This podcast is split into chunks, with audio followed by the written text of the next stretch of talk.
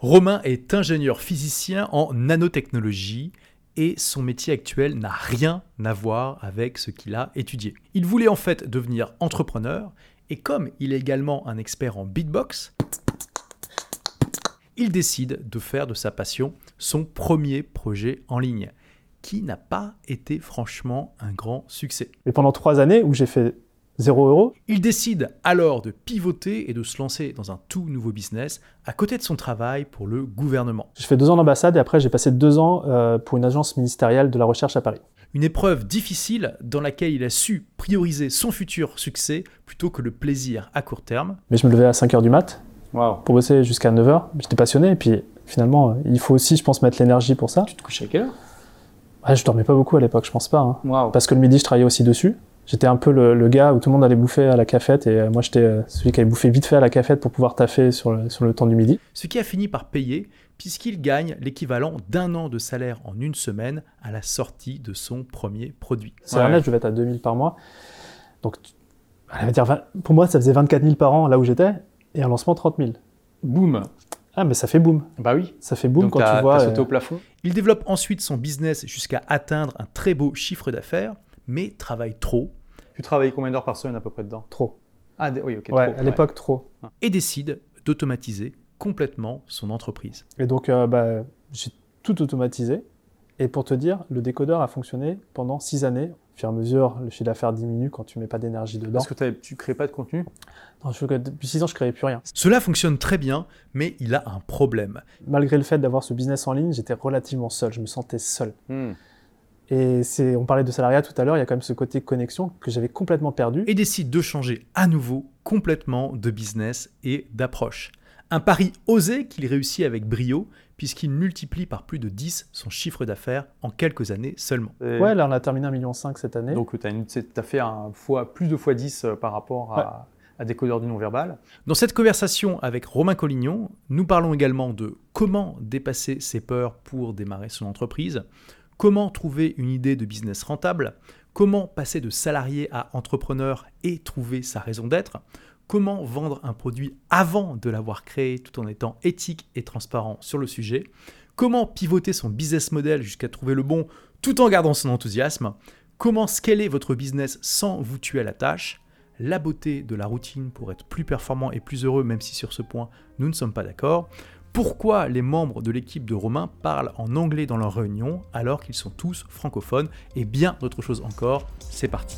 Ils sont ceux qui explorent des mondes inconnus. Elles sont celles qui découvrent des chemins méconnus. Ils refusent de vivre une vie futile et ils rejettent les diplômes inutiles. Ils se disent pourquoi pas tenter l'entrepreneuriat? Créer une pensée différente pour mener une vie attrayante. En se créant leur propre aventure, ils laissent leur signature. Intelligents et diligents, on les nomme rebelles intelligents. À tous ces iconoclastes, bienvenue dans votre podcast. Donc Romain, est-ce que tu as l'impression euh, d'avoir une vie atypique aujourd'hui par rapport à la vie que la plupart des gens? Ont La question qui tue. Euh, je vais te répondre par oui et non. D'accord. Dans le sens où euh, oui, atypique, parce que quand je regarde autour de moi des personnes qui ont le même âge ou qui ont le même parcours que moi, j'ai clairement une vie qui est très différente. Mhm.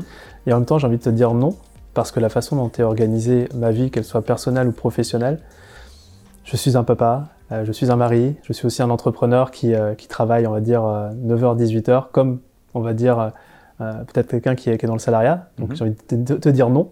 Mhm. Mais on peut explorer ces deux sujets si tu veux. Ah oui, c'est ce dont on va parler tout au long de cette interview. déjà, quelque chose quand même d'assez atypique dans ton parcours, c'est qu'aujourd'hui tu fais quelque chose qui n'a vraiment rien à voir avec tes études. Mm. Est-ce que tu peux partager quelles, études tu as fait? Bien sûr. Parce que donc tu n'as pas eu la chance de rater tes études, n'est-ce pas?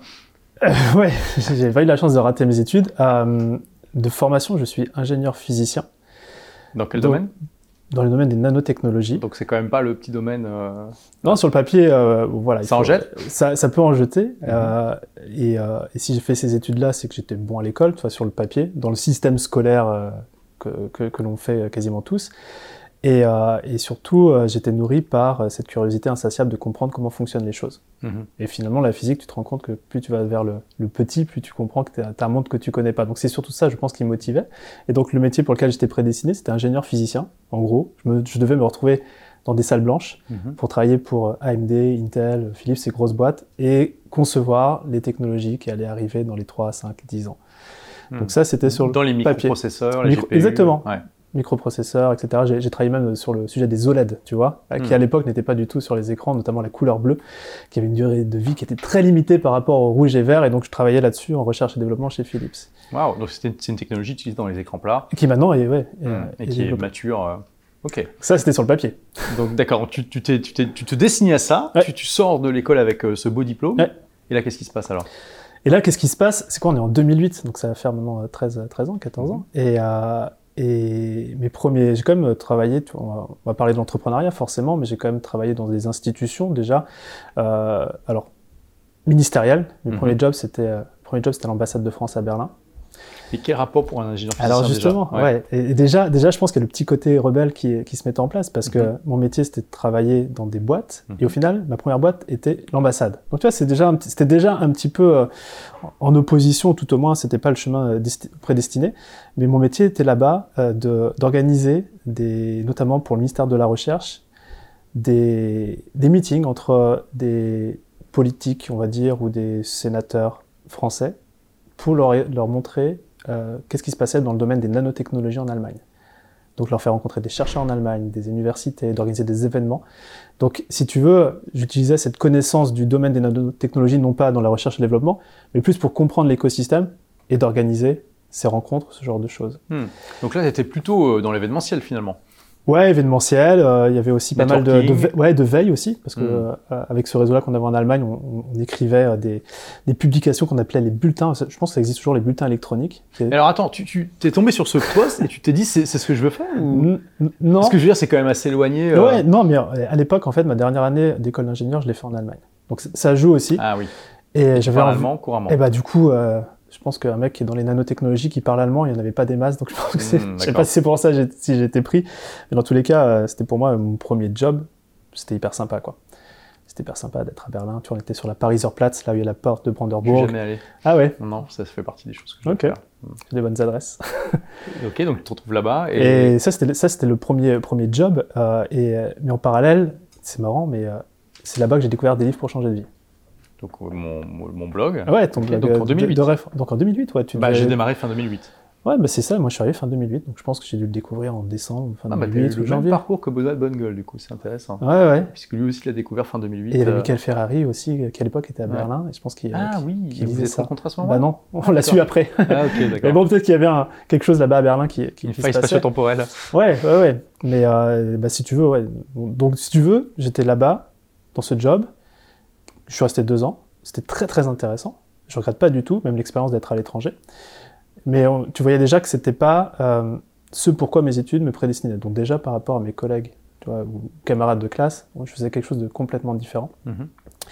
Et c'est en même temps à ce moment-là où euh, ce côté euh, business en ligne, on va peut-être revenir dessus, mais ce côté liberté, ce côté monter son entreprise, c'était quelque chose sur lequel c'était un rêve, tu vois. Mhm. à cette époque-là. Déjà. Ouais. Hmm. Mais du coup, des livres pour changer de vie, c'était quelque chose. Tu vois, on était dans, le développement personnel, on était dans la création de boîtes, on était, toi, sur des sujets que, sur lesquels je commençais tout juste à m'éveiller. Hmm. Mais j'étais toujours euh, salarié euh, à cette époque. Et, puis en plus d'une d'une belle institution. Oui, d'une institution gouvernementale. Exactement. Ouais, ouais. Ouais, Ce, qui, ce qui, pour beaucoup de gens, est un peu l'antithèse de l'entrepreneuriat.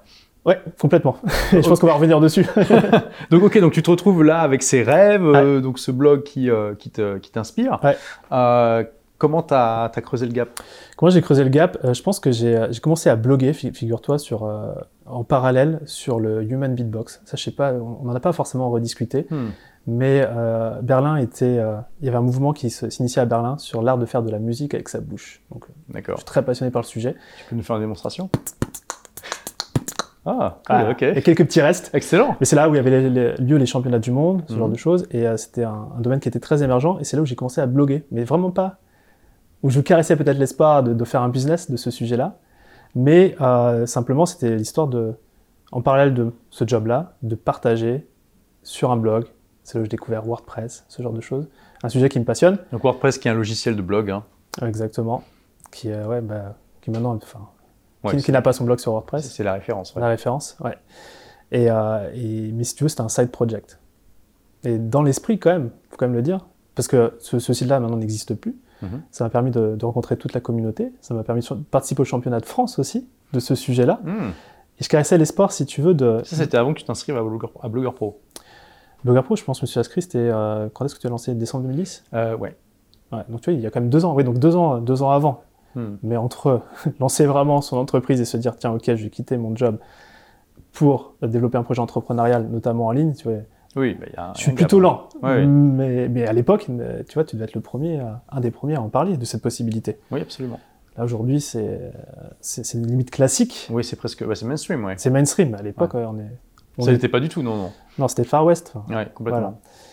Et, euh, et, ce bloc-là, je l'ai développé en me disant, tiens, je pourrais peut-être en vivre d'une certaine manière. Mais quand tu regardes un petit peu, euh, toi, qu'enseigne euh, la niche où se positionner dessus, le Human Beatbox, bon, bah, c'est un art. La plupart des gens qui s'intéressent à ça n'ont pas d'argent pour, pour s'acheter des instruments de musique. Mhm. Donc c'est un marché. Déjà de gens qui n'ont pas un panier d'achat moyen énorme, ouais. Voilà. Deux, est-ce que c'est vraiment un problème? Voilà. voilà, faire la musique à sa bouche, c'est pas un problème que tu vas venir résoudre. Et est-ce que tu as une, un, nombre de personnes suffisant pour te dire je peux poser un business dessus Non, c'était à l'époque, en 2008, euh, tout au moins, quelque chose qui était, euh, qui était euh, émergent. Donc il y a hmm. très peu de personnes qui s'intéressaient à ça, sauf les hyper passionnés. D'accord. Ceci étant dit, c'est une expérience que j'ai développée jusqu'en 2011 et tu vois, c'est là où j'ai terminé le, Human Beatbox et c'est là où je suis rentré dans Blogger Pro. C'est là où j'ai lancé, la deuxième activité. On va pouvoir en parler. Mais pendant trois années où j'ai fait zéro euro de ce projet entrepreneurial, c'est long, trois années, j'ai quand même développé certaines choses comme bah, créer un blog sur WordPress, parler à sa communauté, soit des choses pour lesquelles j'étais pas du tout câblé pour. Et donc, tu avais quand même déjà cet objectif de gagner de l'argent avec ton blog sur le beatbox ou c'était plus mm, mm. un hobby que tu voulais explorer et tu t'es dit si je gagne de l'argent, ça sera un bonus? Ouais, je dirais que c'est plus la deuxième solution. D'accord. Mais je pense que je caressais l'idée de pouvoir faire quelque chose, tu vois, quand, quand on veut se lancer dans l'entrepreneuriat et qu'on l'a jamais fait. Mm-hmm on a envie de le faire. Mais est-ce qu'on se donne les moyens de le faire? Je hmm. pense qu'à l'époque, je me donnais pas les moyens vraiment de le faire. Mais c'est intéressant, parce que finalement, moi, j'ai eu la démarche, une démarche similaire à la tienne, sauf que moi, j'avais ma première entreprise à côté, mais euh, mon premier blog TechnoSmart, euh, bon, euh, j'ai passé plusieurs mois dessus sans que ça amène quoi que ce soit. C'était sur les nouvelles technologies. Je l'ai laissé en ligne pour montrer au monde ce qu'il faut pas faire. Donc, si vous voulez voir ce qu'il faut pas faire avec un blog, allez voir. et, et ça permet, en tout cas, de s'initier. et dans ton cas, en plus de s'initier, peut-être peut-être pas l'entrepreneuriat, mais si quand même déjà. Tu, tu, développes des compétences qui vont être utiles après dans ton projet entrepreneurial. Et c'était un des messages que, que, je portais qui était effectivement pas euh, si courant à l'époque, c'est que, euh, mais même aujourd'hui il y a des gens qui n'ont pas compris, c'est que quand tu te lances dans un petit projet comme ça sur le web où tu vas commencer à créer du contenu communiqué, euh, t'as pas besoin de beaucoup de, de ressources. Tu peux faire ça à côté de ton boulot, de ton activité, de tes études, et puis ça, ça, te crée des compétences qui vont être très utiles pour le reste de ta vie. Donc euh, compétences et mindset. je pense que si, si je je regarde, on verrait toutes mes aventures entrepreneuriales qui ont des cycles de 3 à 6 ans. Mhm. Il y a toujours ces compétences sur lesquelles tu apprends et après tu capitalises pour la, la next euh, entreprise. Donc euh, ça, c'est des compétences, mais il y a aussi surtout le mindset, les changements. Euh, ce blog-là m'a fait dire, oui, Romain, tu as une expertise, entre guillemets, tu peux la partager au monde, donc le regard des autres. Mhm. J'ai travaillé à fond là-dessus. Mhm. Genre, j'ai ma première vidéo YouTube, tu regardes en 2009, et tu te dis, c'était maintenant faire des vidéos sur YouTube, on en fait, c'est voilà, c'est est-ce que c'est mainstream? Je ne sais pas encore. Mais à l'époque, j'étais terrorisé de faire ça. Hmm, c'est normal. Mais du coup, quand tu deviens entrepreneur, tu es obligé de, marketer ton message. Et tu le fais quand même. Ouais, hmm. exactement. Donc c'est plus des leçons de mindset, j'ai envie de te dire, qui m'ont après servi et accompagné dans la suite. Donc tu vois que tu vas clairement pas gagner d'argent avec ce projet. Et là, tu t'inscris à Blogger Pro quand même, qui, euh, ce qui est quand même un investissement, même si tu avais bon, un salaire et tout ça déjà. Bah, c'était mon salaire mensuel, très clairement. D'accord, tu as mis un mois de salaire dans, dans Blogger Pro.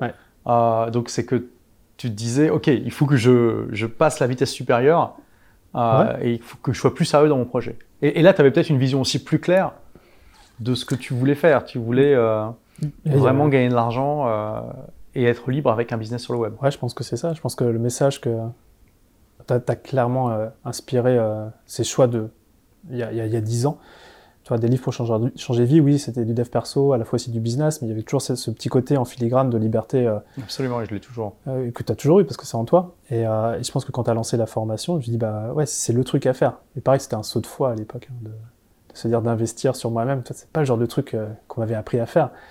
Et très clairement, je savais que au départ, je pense que j'étais venu avec l'idée de monétiser justement ce blog sur Human Beatbox, mhm. mais j'ai très vite compris, je pense, le premier cours que c'était mort ce que je viens Parce que l'un des premiers cours, c'est l'étude de marché et on voit le potentiel économique. Ouais. Exactement. c'est mort, quoi. Exactement. Et euh, s'il y a bien un truc qu'on peut voir là depuis euh, le début de cette interview où je dis euh, la physique, ça me passionnait parce que j'apprenais l'infiniment petit. Le human beatbox, c'est aussi un truc sur lequel j'apprenais, que j'aimais transmettre. Bah, si tu veux, il y avait d'autres sujets sur lesquels, notamment la psychologie et le langage corporel, qui était un sujet qui me passionnait, mais que je, je, je dévorais des livres et ce genre de choses. Et au final, je me suis rendu compte, mais c'est peut-être cette niche-là sur lequel je peux venir asseoir une expertise, créer des offres, et ça rentrait pile poil avec ce que tu proposais avec Blogger Pro à l'époque, qui euh, et sur lequel finalement ma première vraie aventure entrepreneuriale, celle qui m'a permis de quitter euh, le salariat, bah, c'était cette aventure-là. Donc euh, l'idée de ça, c'est que une passion mm-hmm. Et une, un potentiel économique de la niche. Mais ça, tu vois, je l'ai appris très bien. Oui, d'accord, mais c'est le début de Blogger, Pro, donc euh, ouais, le, tu t'en rappelles encore euh, dix ans après. Euh, t'as as intégré ça dans les bases. Ouais, j'ai intégré, mais après, sur le moment, je l'ai pas. Enfin, ouais. tu, tu, conscientises pas. C'est après avec les expériences que tu conscientises tout ça. Hmm. c'est ce qui me permet quand j'ai des conversations avec des, des, personnes qui souhaitent se lancer dans l'entrepreneuriat, je peux direct voir, sans décourager, si oui ou non, il y a un potentiel pour cette activité-là. Hmm.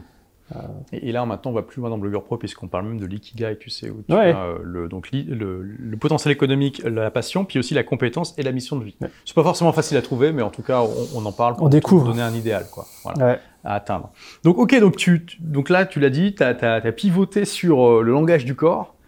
Et déjà, on peut, on peut quand même noter ta, ton ouverture d'esprit et le fait que tu es quand même très polymath, c'est-à-dire que tu t'intéresses à des choses qui ne sont pas forcément connectées entre elles. Ah, c'est quelque chose que tu as toujours eu. Sauf quand on voit les connexions. exactement. Mais bon, on a, on a beaucoup de similarités là-dessus. On voit des connexions là où, les gens en voient pas forcément. C'est une force, hein, d'ailleurs. Euh, et euh, toi, tu, tu, lis beaucoup, tu te formes beaucoup. Comment tu fais? Ouais, c'est ça. Donc tu. Je bouffe du, bouquin, du Kindle, du podcast, euh, des formations. toujours. Et ce que j'ai pu constater en discutant avec d'autres entrepreneurs, c'est peut-être une des spécificités, c'est que je vais vraiment au bout des choses. C'est-à-dire, tu as combien de vidéos sur YouTube? Plus de 1800. 1800 tu vois, je, te découvrirai maintenant, et si j'adhère au message, je serai capable de, de, m'enchaîner les 1800 vidéos. Les 1800 vidéos Il y, a des gens comme ça que j'ai suivis pendant un an et demi, à écouter leur contenu des dix dernières années en x2, tu vois, parce que j'adhérais au message. Wow. Donc, euh, et, tu parlais des forces. Euh, après coup, euh, j'ai fait un, test, tu dois le connaître, le Strength Finder. Qui est... pareil, j'en parle au début de Blogger Pro. Mais, c'est tellement, tellement clé. Parce que mm. si tu veux, si on, si on assoit, on peut être passionné de quelque chose, mais si la façon dont on le, on le propose et la façon dont on crée son business n'est pas alignée avec nos forces naturelles, c'est-à-dire ce pourquoi je sais pas si c'est de l'ADN, je sais pas si c'est de l'éducation, je sais pas d'où ça vient. Mais moi, ma première force, c'est le learner. C'est-à-dire que tu j'ai rien d'autre à faire, une île déserte, une bibliothèque, je peux rester 25 ans. Mm. Mais ça, c'est pas le cas de tous les entrepreneurs. Et je pense que c'est important aussi, et c'est ce que tu expliques dans Blogger Pro, euh, dans les nouvelles versions, c'est comment articuler finalement son expertise et son business sur des choses sur lesquelles on a de la force. Donc, learner, c'est le premier. Et le deuxième, c'est connecteur. Donc, hmm. ma deuxième chose, c'est juste de connecter tout ce que j'apprends. Hmm. Et c'est une des valeurs maintenant euh, euh, de, ce que l'on fait dans, la boîte, puisqu'on travaille avec des entrepreneurs, c'est juste de prendre toutes ces informations-là de structuration de boîte, de les connecter et de les simplifier. Parce que ça fait partie de ma zone, on appelle ça zone de génie ou ikigai, tu vois, c'est différents hmm. termes. Mais oui, quand, tu regardes le parcours, là, on, est, on, a, fait 4-5 ans euh, de parcours, euh, c'est des thèmes très très variés, mais au final, c'est un peu toujours le, fait de, capturer l'information, la, structurer, la retransmettre. Et ça, tu peux regarder sur les, 12 années ou 14 années d'entrepreneuriat, ça a toujours été un, trait commun. Quoi. Donc tu démarres ton blog sur le langage du corps. tu es toujours, es toujours à l'ambassade à ce moment-là? Je crois que je suis, en, transition parce que je fais deux ans d'ambassade et après j'ai passé deux ans pour une agence ministérielle de la recherche à Paris. Donc finalement, j'ai travaillé 4 ans Mais en dehors. jamais été fonctionnaire finalement euh, Non, non, non, c'était des, des, statuts un peu spécifiques. Euh. Alors ça fait quoi de bosser pour le gouvernement? Euh... T'as vu la question piège Non mais t'as le droit d'en dire du positif, hein Ouais, ouais, ouais. non mais j'ai le droit d'en dire du positif. Dans l'expérience, quand j'étais jeune, c'était une super expérience et hmm. c'était une très belle carte de visite hmm. si je voulais continuer à faire carrière dedans. D'accord. Ce qui n'était pas le cas. Hmm. Euh, les inconvénients, et c'est là où je pense que j'étais très rapidement frustré, et c'est aussi pour ça, tu vois, que euh, le, donc le, blog sur le, sur le langage corporel qui m'a permis de créer ma première activité s'appelait le décodeur du non-verbal. Mhm. Et, euh, et, si tu veux, quand tu as une démarche entrepreneuriale, tu as envie de créer des choses, tu as envie de mhm. créer tout ça. Mhm. Donc ça m'a aussi montré que quand on est dans une structure comme ça, une agence ministérielle par exemple, ta créativité, si tu veux, tu pas forcément l'occasion de l'exprimer. Donc c'est plus d'une frustration. C'est un peu trop processisé peut-être comme environnement? Ouais, processisé. Puis là, tu vois le, le côté bureaucrate. Ouais, ça va passer vite. Euh, moi, je me rappelle toujours de, de solutions, euh, de solutions logicielles qu'on utilisait qui étaient archaïques et, hmm. moi, ça me foutait dedans quand tu pouvais utiliser euh, Dès que tu veux faire un changement, ça prend des plombs. Ouais. euh, Bon, faut passer par des comités. disons que l'initiative individuelle euh, n'existe existe très peu, quoi. Hmm. Très très peu. C'est un peu étouffant pour un entrepreneur quand même. Comme oui. Ouais. Complètement. C'est pour ça qu'heureusement qu'il y a les side projects à côté. Donc, tu, voilà, donc du coup, tu, tu, tu, tu travailles quand même pas mal d'heures dans ton, dans ton travail, non? Ouais. Comment tu fais pour passer du temps sur ton projet entrepreneurial? C'est- c'est un truc un peu que t'expliques, tu sais. euh, soit tu brûles les bateaux et tu construis ta boîte, soit que je tu recommande pas. Voilà. Soit tu fais en parallèle. Mhm. Et je pense qu'à l'époque, mon, mon aversion au risque, euh, parce que euh, je pense financier essentiellement, sur le choses, qui était son, son taf, c'est pas évident. hein. Avec le recul, je me dis, il faut le faire tout de suite, mais avec le recul, tu vois, il y, a il y a des choses à prendre en compte. Et, euh, et donc, du coup, j'ai développé ce blog et fait la première offre, le premier lancement, etc. J'ai dû mettre 18 mois à le faire. Tu vois, Mhm. Donc, c'est assez long, mais au moins, c'est bien structuré. donc, ça, c'est la, pre- c'est la première chose. Et, euh, et ensuite, bah, je faisais, euh, je sais pas, 9h, 18h, on va dire assez classique dans ce job-là. Mhm. Mais je me levais à 5h du mat Waouh. pour bosser jusqu'à 9h. J'étais passionné. Et puis finalement, euh, il faut aussi, je pense, mettre l'énergie pour ça. Tu te couches à quelle heure? Ah, je dormais pas beaucoup à l'époque, je pense pas. hein. Parce que le midi, je travaillais aussi dessus. J'étais un peu le, le gars où tout le monde allait bouffer à la cafette. Et euh, moi, j'étais euh, celui qui allait bouffer vite fait à la cafette pour pouvoir taffer sur le, sur le temps du Et midi. tu n'avais pas d'enfant à l'époque? Non, j'avais Ok. pas d'enfant. Ouais. Mais donc là, on, on voit aussi euh, ce qui a fait ton succès, c'est que tu es capable de sacrifier euh, du plaisir euh, à court terme Ouais, pour des résultats à long terme. ouais. C'est que finalement, pas beaucoup de gens sont capables de Non, faire. non, Ah, non. C'est aussi une question de motivation, mais Ouais, je pourrais pas dire d'où vient la se, se lever à motivation. 5 heures, c'est quand même pas à, à la portée de tout le monde. Ouais. Bah, je, le, je, je le fais encore, je me lève assez tôt. Et encore plus quand on j'ai des enfants maintenant. Parce que c'est le temps entre 5 et 7. Tu peux avoir du temps pour toi avant que les enfants se, se réveillent. Donc tu te levais à 5 heures, tu te mettais un bandana autour de la tête, Bah, un limite, couteau, ouais. un couteau Ouais, ouais, entre les ça. dents, et euh, tu bossais à fond pendant euh, Ouais, heures et demie avant d'aller Bah, au boulot. Je me rappelle très bien quand euh, le- la première formation a été lancée. Tu vois, tu le conseilles de, je pense que c'est toujours le cas, de vendre avant, de d'avoir créé toute la formation ou faire le premier module. Voilà, alors, juste pour faire une parenthèse, euh, le business model que j'enseigne dans Blogger Pro, ça consiste surtout à vendre des formations. On peut aussi vendre des prestations de services ou des produits physiques, mais disons que les formations, ça a le gros avantage d'avoir euh, une marge importante, de pouvoir scaler facilement et de pouvoir être vendu avant d'être créé euh, de manière Ouais. complètement transparente et ouverte. Tu, tu dis aux gens que ça va être euh, voilà, accès bêta ou euh, accès en avant-première ou euh, pré-vente tout simplement. Exactement. Euh, donc, ok. Bah, du coup, j'avais vendu avant. Alors, Donc pendant 18 mois, tu te lèves à 5 heures du matin, tu bosses le matin avant d'aller au boulot et peut-être le soir aussi en rentrant. ouais, un le peu. soir, ouais, le soir. ouais. Et t'as le temps de voir ta femme un peu euh, Comment ça se passe Bah, à l'époque, la première année, je la connaissais. Non, la première année, je la connaissais pas. D'accord. Ouais. Donc, euh, Donc, deuxième année, c'est là que je l'ai. Ça fait ouais, 11 ans qu'on est ensemble. Ouais, T'étais célibataire? Exactement. Et, euh, et- et tu, tu- tu te faisais pas trop distraire par euh, les amis, les soirées, Si, euh, je pense l'envie de rencontrer juste avant quelqu'un. euh, ouais, non, bah, du coup, j'ai trouvé la bonne. Juste au moment. bon. D'accord, d'accord. Mais euh, oui, distraire, oui, euh, clairement. Euh, ça, c'est sûr. Ce que, ce que je vois, c'est que le, le travail était beaucoup plus intense quand justement la formation a, a dû être livrée. Parce que bon, tu, tu fais le premier module en avance, mais après, tu vois, chaque semaine, je devais délivrer le truc. Ça Oui, donc pendant- alors attends, tu, donc tu fais ton lancement de Ouais. produit, c'est aussi une- quelque chose que j'enseigne dans la formation. Euh, tu avais fait combien de ventes euh, à l'époque? C'était 30 000 euros de chiffre d'affaires. Ouais, donc pour toi c'était quoi Un an de salaire peut-être Ah ouais, c'est ça. Un an de salaire en une semaine, bon, avec 18 mois de Non, parce qu'à travail. l'époque, je devais être payé genre euh, net. Tu vois, à l'époque, tu sais plus entre. euh, quand tu es entrepreneur, la TVA, tout ça, tu connais pas. Et puis le salaire ouais, net. Salaire ouais. net, je devais être à 2000 par mois. Donc, tu- elle va dire, 20 pour moi, ça faisait 24 000 par an là où j'étais. Et un lancement, 30 000. hein. Boum Ah, mais ça fait boom. Bah oui. Ça fait boom donc quand tu vois. t'as sauté euh, au plafond, t'as fait péter le champagne, t'as. Ouais, je, pe- je pense. Alors, c'était beaucoup, beaucoup de- d'efforts. Tu connais ton premier lancement. Ouais, c'est énormément de travail. Émotionnellement, beaucoup de travail, etc. C'est comme un mariage en fait. hein. Ah, J'ai plus, plus de plaisir au mariage quand même. hein. mais, euh, mais, euh, mais en tout cas, le chiffre qui a été fait, c'est que même là, je n'ai pas quitté mon job tout de suite. hein. J'ai dû mettre encore 9 mois jusqu'à temps de faire le deuxième lancement. C'est normal parce que le premier lancement, il faut livrer. Tu te dis c'est peut-être oui déjà, puis tu te dis c'est peut-être la chance, chance. c'est peut-être on sait pas si ça va continuer. Ouais, ouais. Donc tu avais besoin d'être euh, assuré. Donc tu as dû créer la formation tout en continuant à alimenter ton blog et à faire C'est ton. pour ça que ça faisait du. Au bout d'un moment, tu. euh, Ouais. mais bon, euh, après, enfin, la, la première fois que ça arrive, quand même, tu te dis. bah, c'est possible, un, c'est possible. Maintenant, c'est est-ce que je peux réitérer effecti- effectivement? Et je pense que je suis resté trop longtemps en me disant. J'aurais j'aurais dû quitter dès le démarrage, tu vois, avec le recul. hmm. Parce que j'aurais beaucoup plus de temps, ça aurait été beaucoup beaucoup plus vite. ça. Ouais. Mais bon, au bout d'un Bah, moment, c'est il y a, bien, il y a du coup, de- leur dire, parce que- psychologique, ouais. qui- Ouais. ouais. Mais avec le recul, c'est ça. Et euh, là, c'est justement Lauriane, ma femme, qui. euh, parce qu'à force d'en parler, elle me disait, mais rien t'empêche de quitter ton, ton job, tu vois. Donc je l'ai quitté genre quelques mois plus tard. C'était la meilleure décision de ma vie. Mais un moment, tu te retrouves seul, t'as plus de collègues, tu bosses de chez toi, Mhm. tu te retrouves face à, à ton activité. T'as infiniment plus d'heures du jour au lendemain. Ouais, exactement, mais beaucoup plus de responsabilités aussi. Mais je pense que j'avais fait. euh, pendant les mois et les années avant, et notamment à travers le parcours blogueur pro, tu vois, mes armes pour pouvoir enfin le faire tout seul. Hmm. Parce qu'on peut, et j'en connais un qui reste indéfiniment avec leur job salarié qui, est très bien payé, un peu cette prison dorée dont tu parles. Et puis ils ont leur business à côté, mais ils vont jamais pousser de business parce qu'ils ont gardent toujours leur, leur, salarié à côté, quoi. Après, je pense que ça marche pour certains. Il y avait un infopreneur qui faisait plus d'un million par an et qui gardait son job parce qu'il avait peur. C'est dingue quand même. Hein. Il était jardinier? Euh, Non. Non. il non, non, mais euh, je vais pas dire qui c'est, mais euh, il avait un job très bien payé à plus de 10 000 euros par mois, ce qui était quand même beaucoup moins que ce qu'il gagnait avec sa boîte.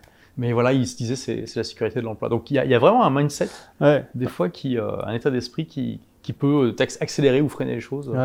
Bah, c'est pas facile de faire le basculement. Non, puis je disais jardinier parce que tu vois, quelqu'un qui a besoin d'être euh, en contact de la nature, il y a certains jobs où il y a, il y a des avantages et en fait on, ne se voit pas non plus euh, changer pour. Euh, on peut perdre aussi des avantages. Bon, ça, ouais. ça dépend des gens. Bon. et, donc on se retrouve là, enfin tu te retrouves avec un, un business qui, qui, qui, fonctionne bien, tu n'es plus, plus employé. est-ce que tu. Est-ce qu'à un moment tu te dis, ok, j'ai atteint tous mes objectifs, quelle est la prochaine étape? Ou ça a, été, ça a coulé de source pour toi d'évoluer? Ouais, je pense que ça a toujours évolué. Euh, pendant, on va dire, là on est en 2011, euh, je crois que le premier lancement ça va être septembre 2012. Jusqu'en 2016, j'ai développé pendant 4 années donc ce décodeur du non-verbal. Et, donc il faut quand même se rendre compte, ta formation, c'était quelle était la promesse de la formation? C'était décoder le langage du corps. Et, on, peut se dire quand même, c'est pas forcément le marché le plus porteur du monde. non, non, mais suffisant. N'est pas, oui. Ouais, en fait, suffisant pour avoir une entreprise qui, euh, qui, te permet de. En vrai, avec le recul, je pense que j'aurais pu, parce qu'à un moment donné, j'ai décidé, euh, pour la faire courte, on va peut-être revenir dessus, mais toutes les stratégies de marketing et de, création de boîtes que j'ai développées pendant ces quatre années-là, a commencé euh, en discutant avec d'autres entrepreneurs, à intéresser d'autres entrepreneurs, en me demandant comment tu as fait ça. Hmm. Tu vois? Donc c'est ce que je partageais. Sur le beatbox, j'ai appris à faire du WordPress. Décodeur du non-verbal, WordPress, j'étais déjà à l'aise, mais ça m'a permis de structurer ça pour créer un business. J'ai créé un business et j'ai développé tout, un tas de, formations, de bah, faire du lancement, faire du webinaire, faire des séquences email, enfin toute cette panoplie que tu as besoin notamment pour le business en ligne.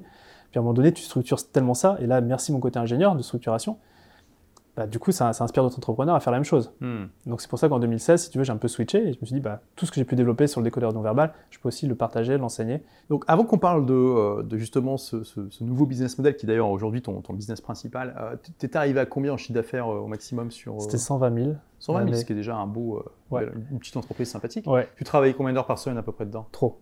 Ah oui, ok. Ouais, à l'époque, trop. Uh-huh.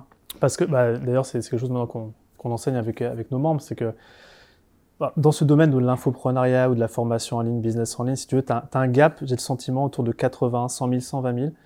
Ou si, tu, tout seul, tu peux y arriver en, mode euh, au four et moulin, tu fais tout, tu peux avoir mhm. quelqu'un qui t'assiste. Mhm. Et à un moment donné, si tu veux euh, juste doubler ton chiffre d'affaires, tu es obligé de faire des choses différemment. Tu es obligé de t'entourer, tu es obligé de processer. Alors je dis obligé, je pense que c'est la façon qui a fonctionné pour moi et qu'on partage. Bah, c'est compliqué de scaler au-dessus de 100 000 Exactement. Tu peux, et, hein, en fait, tu, le, tu le fais pas parce que si tu imagines juste le fait d'avoir le double de clients et que tu fais par exemple du coaching, tu regardes ton agenda, tu te dis, bah non, déjà que j'ai des semaines euh, hyper remplies, doublées, donc tu t'auto-sabotes d'une certaine manière. Hmm. Et donc je pense que sur cette activité-là, il y a aussi une question de, c'est bien que tu parles d'ikigai, tu vois, de pourquoi. Mon pourquoi sur la thématique euh, avait été égrené au fur et à mesure des années. J'étais plus forcément intéressé par la thématique. Moi, ce qui m'intéressait, c'était de construire les systèmes derrière. Donc on arrive sur le côté un peu ingénieur, mhm. de marketing, etc. Donc là, là tes études t'ont aidé quand même dans ta carrière d'entrepreneur Peut-être ma façon de penser, mais est-ce que je l'avais avant mes études ou pas? Je ne sais pas. Ce qui est hmm. sûr dans mes études, euh, c'est cette curiosité insatiable. Mais toi. Mais ça, tu l'avais. Euh, mais ça, je l'avais déjà d'une certaine manière, quand j'étais gamin. Tu l'as eu sur tes études, je veux dire. Peut-être, ouais, ouais, ouais. Hmm. Mais euh, dans tous les cas, ce côté structure, je sais que ce qu'on vient chercher chez nous, c'est cette structuration. Et je pense que bah, finalement, j'ai fait école d'ingénieur parce que j'étais structuré comme pas mal de gens qui sont un peu bons en maths ou en physique, tu vois, il y a un petit côté euh, carré. carré, moins créatif qu'un littéraire. Et pourtant, euh, c'est bien d'être euh, créatif quand on est entrepreneur. Et donc, tu avais tous ces amis qui te demandaient, mais Romain, comment tu fais C'est excellent. Et tu t'es dit, bah, je, vais, je vais commencer, je vais pivoter un peu. Tu en avais peut-être marre aussi du, langage corporel? Ouais, ouais j'en avais marre. Et, en fait, ce qui se passait, c'est que je, passais, je me suis rendu compte que je passais beaucoup plus de temps dans les séminaires pour entrepreneurs que des séminaires, par exemple, sur la, psychologie. Hmm mes copains, mon parce que ça, c'est intéressant parce que euh, beaucoup de gens ne se rendent pas compte, mais quand vous créez une boîte, d'un seul coup, vous, euh, vous avez un deuxième métier. Vous avez euh, le métier technique que vous aviez avant, parce que beaucoup de gens créent une boîte dans les compétences techniques qu'ils ont et qu'en général ils ont développé en tant que salarié, même si ce n'est pas ton cas. Euh, et après, vous, vous, avez aussi un autre métier qui est celui de chef d'entreprise et qui demande de, de s'y connaître en stratégie, en management, en gestion de budget, en marketing, en publicité, enfin en un milliard de, choses. et du coup, on se retrouve à, devoir s'éduquer à la fois dans le côté technique, voilà, c'est ça, et puis dans le côté entrepreneurial. Donc, mais tu te rends compte au bout d'un moment que finalement, tu es plus passionné par l'entrepreneuriat en tant que tel mm. que par le sujet de ton entreprise. Intéressant. Exactement. Et je, pense que tu vois, c'est cette flamme que tu Être entrepreneur, c'est sur le long terme. Donc, euh, si tu perds cette flamme-là, mhm. et je pense, on le voit régulièrement, il y a, des notions, il faut se réinventer. Alors, toi, ça fait 10 ans que tu fais blogueur pro, tu es un des rares, tu vois, à pouvoir, non, mais c'est vrai, à pouvoir pérenniser quelque chose comme ça avec autant la même passion. Est-ce qu'il y a encore des formations d'il y a des infopreneurs francophones d'il y a 10 ans qui existent, je crois Quand tu as du succès, je sais pas. Euh, franchement. Euh, Aux États-Unis, il y en a. Mais en France, en français. Hmm. Non, mais je pense que pourquoi ça fonctionne, c'est quand justement tu es sur ton ikigai hmm. de base. Donc c'est hmm. peut-être une des chances que tu as eu, toi, c'est de le trouver directement et, d'avoir tu vois, le, courage de, faire ça. Je pense que sur le décodeur du non-verbal, j'avais 70% d'ikigai, j'en sais rien. Mais je pense que c'est intéressant parce que tu dis, tu dis j'ai trouvé tout de suite, mais j'ai joué mon premier business qui a duré 10 ans et qui n'était pas mon ikigai. Donc tu vois, ça dépend comment tu vois les choses. Euh, c'est ce que j'enseigne aujourd'hui, c'est que je dis toujours l'ikigai, c'est très bien.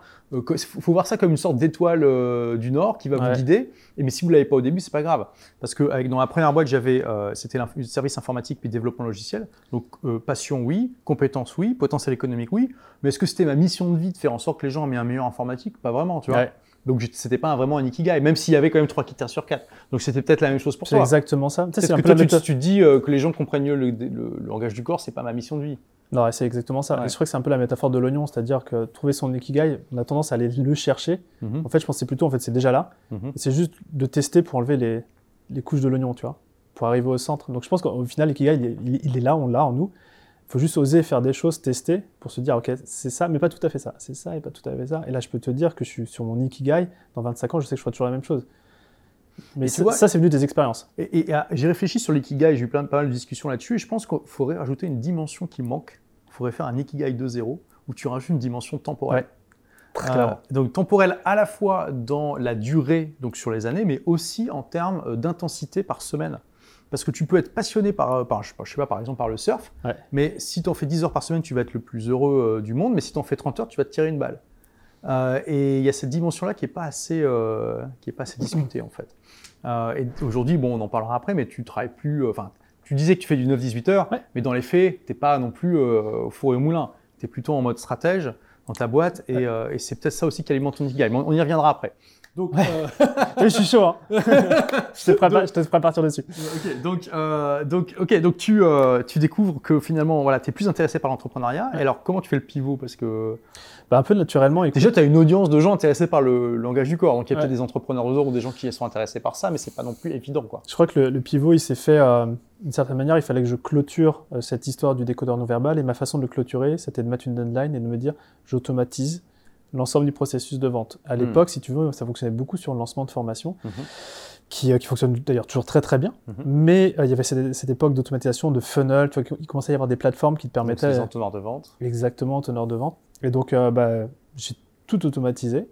Et pour te dire, le décodeur a fonctionné pendant six années. On l'a arrêté il y a deux mois ah de ça. Ouais. Tout simplement parce que, bah, si tu veux, en termes de ressources pour faire tourner le truc de SAV, au fur et à mesure, le chiffre d'affaires diminue quand tu mets pas d'énergie dedans. Parce que tu crées pas de contenu non, je, Depuis 6 ans, je créais plus rien. Ok, donc alors ça, c'est très intéressant. Tu as vraiment laissé tomber le business complètement, à part, tu l'as automatisé en termes de, de processus de vente. et de SAV derrière. Pour Mais tu as, arrêté complètement la création de contenu. Ouais, tu voulais pas prendre un rédacteur ou? Non, après, c'est un coup d'opportunité parce que quand je, suis passé sur l'autre sujet, tu vois, c'est notre énergie en tant qu'entrepreneur, notre focus.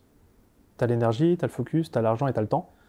Bah, après, euh, tu l'investis là où, où, tu prends le plus de plaisir, et puis là aussi sur sur l'entreprise qui te rapporte le plus, mais dans tous les cas, l'aventure d'après, rien que penser à lancer l'aventure du décodeur non verbal, si tu veux, je me disais, mais non, ça sert à rien. je ne peux pas mettre d'énergie là-dedans parce que je ne voyais pas de futur pour cette entreprise-là. Hmm. Et juste entretenir le truc, c'est ce que j'ai fait. On avait quelqu'un euh, au SAV qui permettait de, de s'assurer que les clients soient toujours livrés. Ok, alors j'imagine juste le business model, donc parce que c'est la beauté d'un business basé sur un blog, c'est que tu as du trafic qui arrive en permanence, il y a une vraie inertie, ce qui casse-pied au début parce que c'est long, mais euh, ce qui est bien après, c'est que quand tu lâches la pédale d'accélérateur, ça met très longtemps avant d'arriver à zéro, voire euh, ça arrive jamais. Mon blog TechnoSmart, euh, le dernier article, c'était publié en 2008, il a encore 2 à 3 000 visites par mois aujourd'hui. C'est incroyable. Oui, c'est un asset. Oui, c'est un vrai asset, mm. donc un, actif, comme on dit. Pardon. mais toi, on parle comme Vandame tous les deux, donc on, se comprend, mais Euh, et, euh, et donc, donc tu, tu, tu, tu, as, comme tu as des leads, donc des gens qui s'inscrivent à la mailing list qui arrivent en permanence de manière automatique et gratuite, en fait, tu as juste à, besoin d'automatiser la séquence derrière quand les gens arrivent pour vendre automatiquement. Euh, et donc, c'est très intéressant que tu aies fait ça. tu as, eu quoi comme chiffre d'affaires sur les six dernières années alors de ton blog? Ça, ça, diminue, hein, je pense que sur le. C'est normal, vu, vu, que tu crées pas de contenu, le trafic finit par descendre. Dans, dans, son apogée, j'en parlais tout à l'heure, c'était 120 000. Je sais pas, sur la fin, on devait être à 20 30 000. Mais en faisant zéro effort. Ouais, mais du coup, il y avait quand même des coûts derrière. D'accord. De maintenant, le, le, gars qui gère le SAV. Ouais, et puis tu vois, zéro effort, on parle de SEO, c'est bien beau, mais les algorithmes ils changent quand même aussi. Donc tu vois, il faut quand même euh, bah, mettre encore les mains dans le cambouis pour, de manière marginale, je suis d'accord. Mais moi, j'avais même Disons que ça change moins que euh, les, les, algos de Facebook, Instagram et tout ça. Mais c'est vrai que ça change, oui. Il faut mettre à jour un peu le contenu. Exactement. Euh, moi, j'avais pas l'énergie. Tu voulais pas t'embêter avec ça? Non, non. Parce qu'en fait, ce qui se passe, c'est que quand tu es sur une activité et tu as l'impression d'avoir atteint une espèce de plafond, mais que tu, tu vois pas le futur pour cette activité, toi, tu es déjà parti ailleurs. C'est ouais, on est comme ça. C'est même frustrant, quoi. Voilà.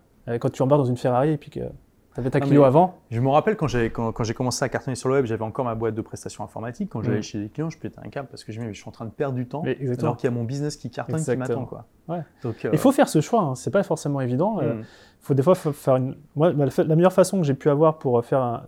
tirer un trait sur des aventures passées, c'est d'extraire ce que j'avais appris, et notamment sur le décodeur du non-verbal. J'ai extrait mon réseau parce que mm-hmm. j'avais développé un réseau d'entrepreneurs qui m'a servi pour l'aventure d'après une reconnaissance sur certaines thématiques comme l'automatisation, ce côté euh, que, euh, bah, qui m'a servi à faire ce switch. Mhm. Et puis bah, après, le, reste, bah, ok, je vais automatiser, je pense que j'avais terminé cette histoire-là. Et euh, pour moi, c'est un peu ça, l'entrepreneuriat, c'est un peu des histoires sur lesquelles tu capitalises. Si tu arrives à extraire justement, qu'est-ce que tu peux apprendre de hmm. chaque histoire? Absolument, et tu peux, bah, te tu peux utiliser en fait la, le, le, la fondation que tu as créée dans ton business d'avant comme hmm. propulsion pour aller plus vite. Ah ouais c'est comme un, mécanisme, tu es ingénieur, tu sais, avec, avec des taquets, tu sais, qui, font hmm. que tu peux plus, Et tu peux pas revenir en arrière. Tu peux pas revenir en arrière, ah exactement. tu peux, mais disons que le risque est beaucoup plus faible, quoi. Et soit on gagne, soit on apprend. C'est pour ça que c'est aussi un truc qu'on enseigne, nous, avec nos membres, c'est que fais, et au pire, si tu, si tu gagnes pas, c'est OK, est-ce que tu auras appris et hmm. reproduit la même expérience avec hmm. l'apprentissage? Donc, on est en 2016. Là, tu prends conscience donc, que l'entrepreneuriat, c'est plus pour toi. Tu, automatises tout à ce moment-là dans ton premier business? Ouais, c'était fin 2015. Du coup, euh, Fin 2015. Et euh, comment tu fais pour faire tes premières offres sur... Ah, donc, tu te dis, je vais, aider, très vite je vais aider les gens. C'est quoi la promesse? Je vais aider les gens à structurer leur activité En fait, la promesse, c'est une des valeurs qui, qui était pas nourrie à l'époque, c'est de la valeur de communauté. Mhm. Tu vas en parler du Strength Finder. Je dois en avoir deux en stratégique euh, un en exécution et deux en relationnel. Mhm. Et en fait, malgré le fait d'avoir ce business en ligne, j'étais relativement seul, je me sentais seul. Hmm. Et c'est, on parlait de salariat tout à l'heure, il y a quand même ce côté connexion que j'avais complètement perdu et je me hmm. rendais compte, au-delà des problématiques business, que la plupart des entrepreneurs aussi se sentaient seuls. Mhm, c'est vrai. Et c'est toujours le cas, si tu hmm. veux, à mon, sens, c'est un besoin qui, malgré toute la technologie qu'on peut avoir, doit être nourri par du physique, tu vois, passer des bons moments ensemble. Et donc euh, la démarche a été relativement euh, simple, c'est que j'ai ouvert un groupe Facebook, alors oui encore en ligne, où j'ai invité mes 40 potes entrepreneurs euh, que, avec qui j'avais pu interagir et leur dire écoutez, moi j'ai juste partagé sur ce, sur ce groupe Facebook ce que j'ai appris, mon expérience du décodeur du non-verbal.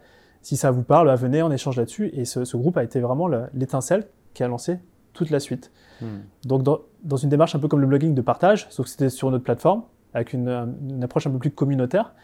Et euh, je me rappelle avoir organisé des dîners, tu vois, avec les gens du groupe. Euh, et, au final, ce que je me suis rendu compte. C'était à titre gracieux, là. C'était pas un business. Euh. Ouais, alors chacun payait son, son repas à l'époque. mais c'est plus le cas. Mais, mais exactement, de partage. Et au finalement, bah, j'ai eu des demandes de coaching. Donc c'est parti sur du coaching classique. En one-to-one? Ouais, en one-to-one. Pourtant, tu étais quand même dans un business model où c'est un peu le l'antéchrist quoi. C'est-à-dire que tu étais censé ne pas changer ton temps de l'argent. mais... Ça t'embêtait pas de démarrer par ça? Bah, Tu t'es dit c'est un pied à l'étrier? Ouais, c'est un pied à l'étrier. Un, euh, les marges n'étaient pas du tout les mêmes. Euh, facturer du B2B euh, business sûr. et du B2C, mhm. ma trésor, elle, elle, est montée d'un coup dans cette première année-là. Mhm. Et deux, avec le recul. Tu facturais combien le coaching Le mensuel, c'était 2000 par mois. Pourquoi aussi? Bah, c'était, c'était vraiment stratégique. On allait voir les funnels, tout ce qui était construit. Non, mais tu avais un certain nombre d'heures de. Je sais plus comment c'était, c'était peut-être un call par semaine. D'accord. Donc une heure par semaine, donc quatre heures Ouais, quelque chose donc comme ça. Donc tu à 500 euros de l'heure, grosso modo. À peu près. Après, je, sais que je débordais, mais oui, j'étais mieux payé qu'un avocat. C'est d'ailleurs une remarque qu'on m'avait fait, mais en même temps, derrière. Hmm.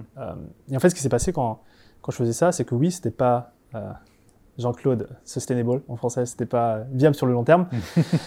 et par contre, ça a eu des, avantages. Un, c'est que j'ai pu commencer à avoir des patterns dans toutes les personnes avec qui je faisais du coaching. Donc, des, schémas récurrents. non, mais qui m'ont énormément servi après à justement euh, pouvoir, peu importe, euh, donc je, travaillais essentiellement, maintenant ça change, mais avec des entrepreneurs qui ont cette expertise, qui veulent aussi digitaliser l'étape après blogueur pro, on va dire. Et, euh, et de voir qu'en fait, ils avaient tous les mêmes problématiques et juste de voir ça sous différents angles, ça te permet de voir des structures sur lesquelles en fait, tu peux faire passer tout le monde par le même processus. Mhm. Donc cet apprentissage en one-one, m'a vraiment euh, appris en fait euh, des choses que moi j'avais déjà mis en place sur les codeurs non verbales, hmm. que du coup je voyais les mêmes schémas sur d'autres niches, hmm. et au bout d'un moment tu as l'impression d'avoir décodé la matrice. C'est vraiment ce qui s'est passé. Tu, tu, vois les tendances générales des problèmes des gens et tu sais que tu peux proposer une formation, un produit, un service ce qui, qui, adresse ça. Ce qui s'est passé derrière, hmm. ça c'est le premier enseignement. Et le deuxième enseignement. D'ailleurs maintenant dans Blogger Pro 2.0, tu n'avais pas dans, cette, dans la version que tu as eu toi, mais je, je, je, recommande de faire du coaching au début, bah exactement pour ça, parce que c'est une excellente manière de faire une étude de marché, en plus en étant payé pour ça, parce que tu es en contact direct avec les problèmes de l'arrêté du terrain. Exactement. Hmm. Et je pense que c'est le, le, moment où, euh, c'est vrai qu'on essaie de dissocier l'argent qui est généré par la boîte du temps qu'on y passe, hmm. mais dans les premiers mois, les premières années, franchement, il faut y aller, il faut prendre son téléphone. Euh. Mettre le couteau entre les dents. Ouais. Ça, c'est un, un, objectif à moyen terme, ouais. mais au début, euh, je suis d'accord avec toi. Donc, ok, donc tu, tu, tu, tu, absorbes tout ce, tout ce savoir. Et ça, c'est le premier avantage. Ouais. Le deuxième, c'est que je me rends compte que ce que je raconte à un tel, je pourrais le raconter à la deuxième personne que j'ai dans l'après-midi. Et surtout, je me dis, ces deux personnes-là, elles devraient trop parler entre elles. Hmm. Et c'est là où commence à émerger ces notions de connexion, de communauté et de professionnalisation en fait, de nos accompagnements à travers ce qu'on appelle un mastermind. De simplement mettre des, personnes intelligentes. cerveau collectif. Cerveau collectif. Mhm. Ouais, de mettre des personnes qui sont euh, intelligentes dans une même pièce et j'aime bien dire les rendre plus intelligents. L'idée, c'est pas d'être le plus intelligent d'une pièce, mais c'est vraiment que tout le monde, à travers ce cerveau collectif, de, avance. Et, et c'est là où j'ai ce déclic-là en 2016-2017, justement, où j'arrête le one-one, j'arrête, euh, c'est pas que j'arrête, c'est juste je, transforme. Hein. J'ai certains clients, j'aurais dit écoutez, là, on va je vais terminer cet accompagnement individualisé. Euh, juillet, là, dans, dans, deux mois, je lance le mastermind. Euh, voici la promesse, voici le type de personne qui aura dedans. Est-ce que, est-ce que, tu, est-ce que tu embarques ou tu n'embarques pas? Et en fait, aujourd'hui, on a trois programmes d'accompagnement qui sont des masterminds dans lesquels tu as le contenu, mm-hmm. parce que le contenu un petit peu classique, si tu veux, d'avancement de l'entreprise, de structuration, etc., c'est toujours le même, peu importe la boîte. Donc ça, c'est sous forme d'une formation en ligne ouais, Tout est en ligne. Ouais. D'accord. Tout est digitalisé en ligne sur des plateformes. Tu as ce que j'appelle les 3 C. Contenu, coaching, communauté. Donc le contenu, digitalisé, asynchrone. Une fois que tu l'as tourné, il est là. Il est là. Et d'ailleurs, je l'avais tourné via des clients, via des immersions. Donc, euh, ça en plus, c'est vraiment euh, voilà. hyper dans, dans le setting. Quoi. Exactement. Coaching. Donc, mhm. c'est aussi comment euh, tu remets les gens en action par rapport au contenu. Mhm. Donc, au démarrage, c'était moi. Maintenant, c'est plus moi qui le fais. Mhm.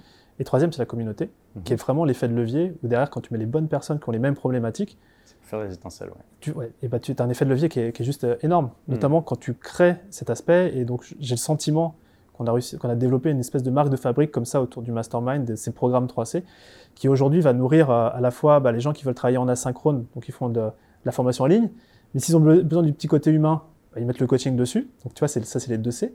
Et puis, s'ils ont vraiment cette envie de rassembler fédérateurs, et on le voit beaucoup dans nos communautés. Là, tu mets le troisième C, communauté, euh, qui, euh, qui, pour moi, fait un accompagnement le plus complet possible. Et d'ailleurs, Blogueur Pro, au démarrage, c'était que de la formation. Tu mettais du coaching. Et tu, après, tu as un coaching collectif euh, tous les mois. Ouais. exactement. Et puis après, tu as commencé à créer des petits groupes aussi. Mm-hmm. Puis après, il y a eu les événements aussi que tu as organisés. Donc, puis maintenant, il y a un groupe Facebook et tout ça.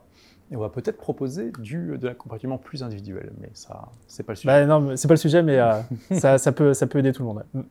Et donc aujourd'hui, c'est ton business principal. Euh, donc tu t'es arrêté euh, décodeur non verbal il y a deux mois, c'est Ouais, c'est-à-dire j'ai juste coupé les, les, les pages de vente. déjà coupé depuis un moment. Non, non, non. Après, il y avait une certaine fierté de me dire, et je pense que c'était, je sais pas si c'était une côté égo, mais se dire, si j'enseigne quelque chose, je dois être en mesure de prouver que ça fonctionne. Oui, et moi, non, oui, et tu veux pas boucler, parce que moi, j'ai toujours voulu, j'ai toujours évité de boucler. C'est-à-dire que je veux pas gagner de l'argent en expliquant comment je gagne de l'argent. Tu vois ce que je veux dire mm. euh, Je veux toujours pouvoir m'appuyer sur un projet antérieur qui n'était pas euh, ce que j'enseigne. Dans Blogueur Pro, je, je, je m'appuie sur mon premier lancement Agir réussir, qui était une formation complètement différente sur comment créer un business euh, normal euh, physique. Mm. puisque c'était mon expérience. Et Agir et réussir, c'était sur ton expérience d'entrepreneur pendant de ma première entreprise, exactement. voilà, parce que je trouve que c'est, je sais pas, c'est plus éthique et plus pertinent pour les gens. Mais, et après, je pense qu'il faut être aussi clair que bah, ce sont des aventures entrepreneuriales et qu'à un moment donné, il faut aussi pouvoir cuter des projets où ou après, quand on a une certaine traction sur le projet, c'est juste de même mettre quelqu'un qui le gère, tout simplement.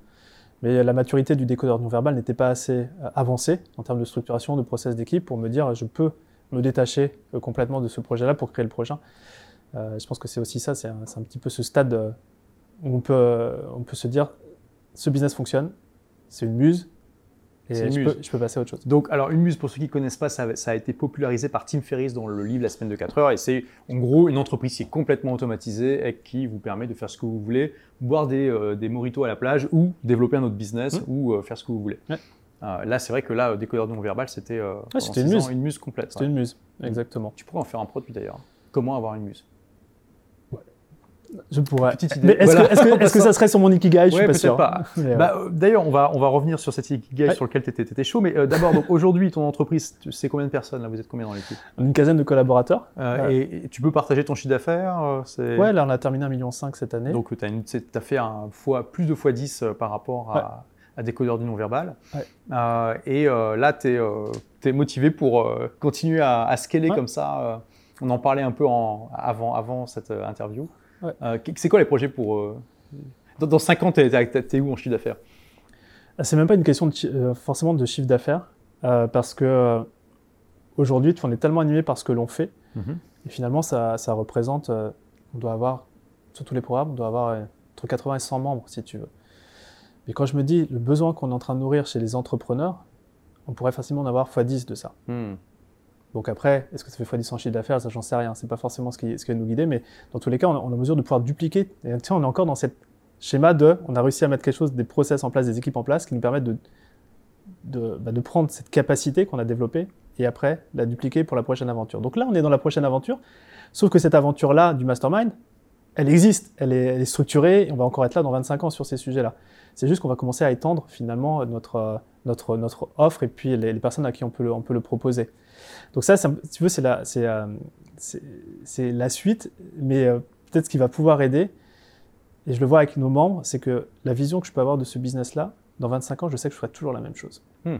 Et je pense que c'est clé, c'est qu'on ne peut pas euh, s'imaginer faire un x10 ou ce que tu veux si derrière, intrinsèquement, tu n'es pas animé comme avec le feu sacré là-dessus. Hmm. J'ai même une vision de la, veille de ma mort, de me dire où est-ce que je veux être, comment je vais être entouré, comment ça va se passer. Et finalement, je me rends compte que c'est juste peut-être un foisson de ce que je fais aujourd'hui, en termes d'intensité, en termes de relations de qualité, en termes de, hmm. de plein de choses. Je suis très très clair dessus. Est-ce que ça va changer d'ici là? Peut-être, mais mon avenir me plaît beaucoup parce que euh, on parlait d'ikigai.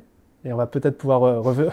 je te sens impatient de revenir sur le sujet là. Ouais, on va peut-être revenir dessus, mais euh, il y, a ce concept aussi qu'on appelle de zone de génie, mhm. qui est corrélé.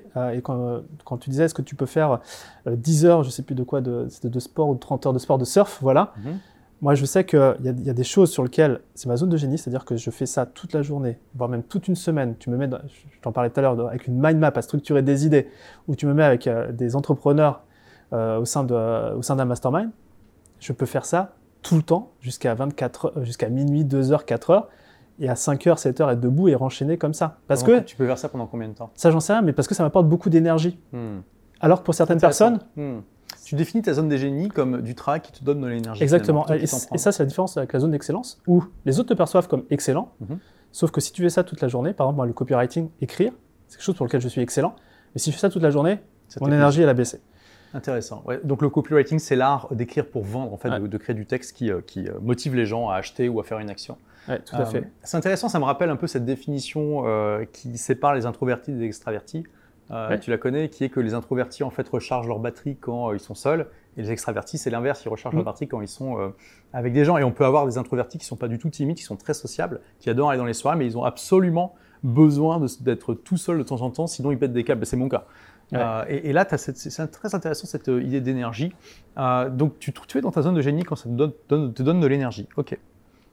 Donc aujourd'hui, c'est. Et, c'est ce que je vis aujourd'hui. Tu vois, quand je suis en mastermind avec des entrepreneurs, bah, alors je, je, pense que je suis plus introverti qu'extraverti, mhm. mais je me recharge dans des petits groupes, des petits cocons, tu vois, ce genre de choses. Donc c'est mhm. ce que j'ai créé.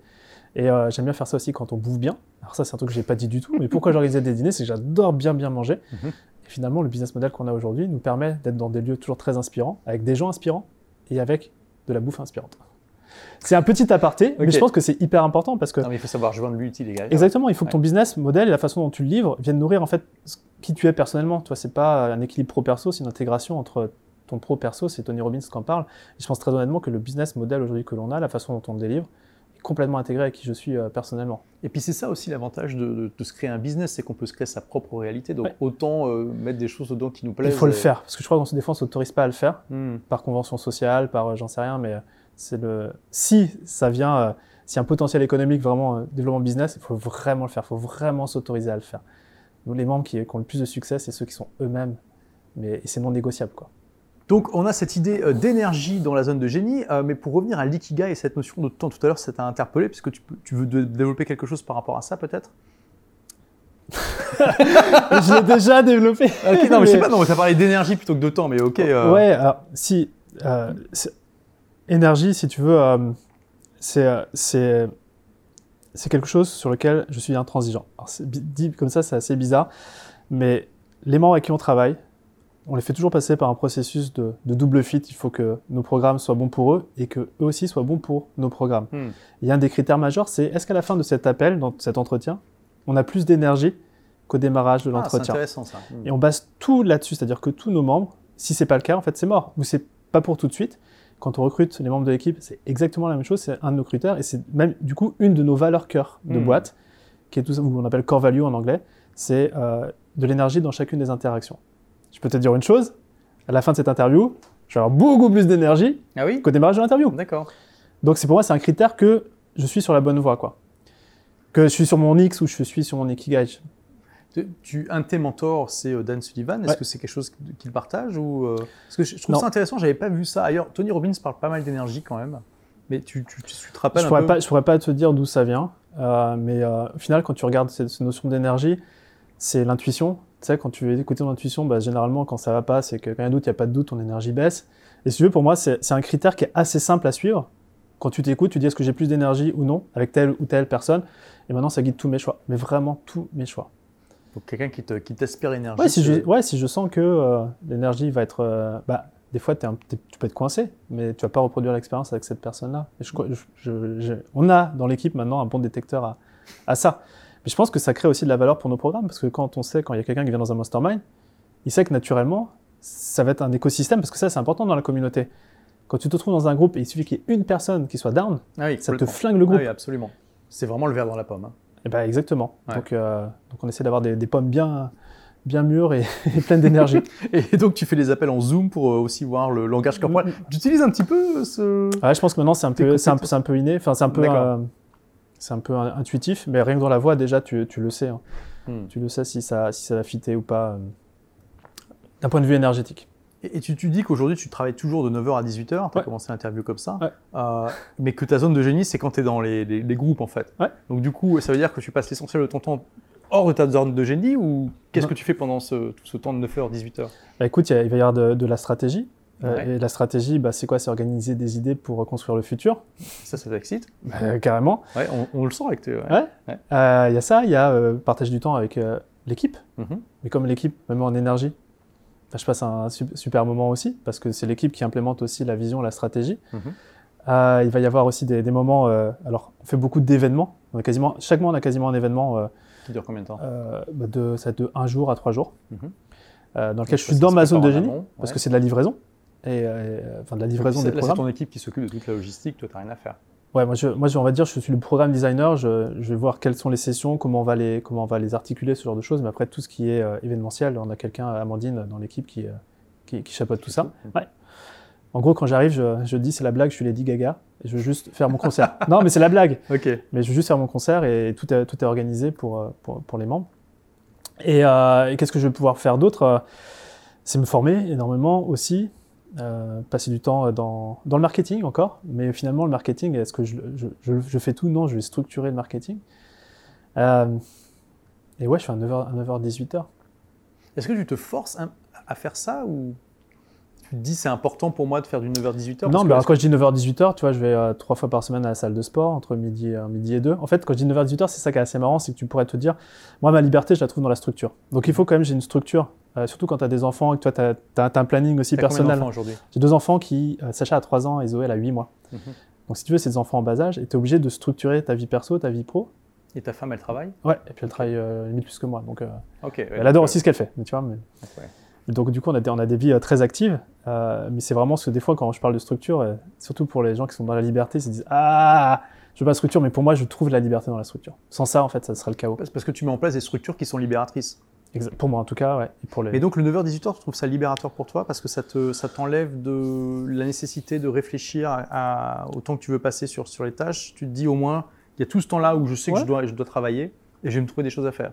C'est pas, je trouve, il y a toujours des choses à faire. Tu sais, quand Il y a toujours des choses à faire, ouais. Il y a toujours des choses à faire, mais sur des choses qui sont importantes. Et tu vois, c'est un peu contradictoire par rapport au conseil phare de la semaine de 4 heures. Donc, je sais que tu, tu, partages, tu partages pas forcément la philosophie de Solide, donc ça va être intéressant. Parce qu'un des conseils phares de la semaine de 4 heures, c'est trouver des choses en dehors du travail qui te rendent impatient de fermer ton ordinateur, en fait. Ah, moi, je suis enthousiaste à ouvrir l'ordinateur. Ok, donc c'est l'inverse. Ouais. Toi, t'as pas envie de fermer ton ordinateur. Mais du coup, Tim Ferriss dit le problème de ça, c'est que euh, si, c'est facile quand tu es devant ton ordinateur de toujours trouver des trucs à faire, même si c'est pas fondamentalement nécessaire. Et de tomber dans le travail pour le travail. Tu crois pas que c'est un peu être un piège? Peut-être. Après, je vais faire mon ordinateur, parce que je laisse au bureau et chez moi, je l'ai pas. Ok. D'accord, tu l'as pas chez toi. Donc, tu fais vraiment une distinction. Parce qu'avant, je pouvais travailler vraiment, vraiment beaucoup. On en a tu parlé. travailles pas le week-end, par exemple Non. D'accord. Bah non, non, non. Donc tu oui, as vraiment une, organisation semblable à celle d'un salarié en fait. C'est assez drôle. Ouais. Euh, enfin drôle. C'est une, une, structure euh, comme, une autre, mais en tout cas elle me va bien. Et puis je pense que quand tu as des enfants, tu es un peu obligé tu vois, de, t'adapter à des structures dans lesquelles ils évoluent. Je suis pas encore au stade où euh, je vais créer une structure différente pour eux. Peut-être que quand ils vont grandir, ça sera le cas, mais pour l'instant c'est une structure qui fonctionne bien. Mais tu as quand même l'impression que ton business est au service de ta vie.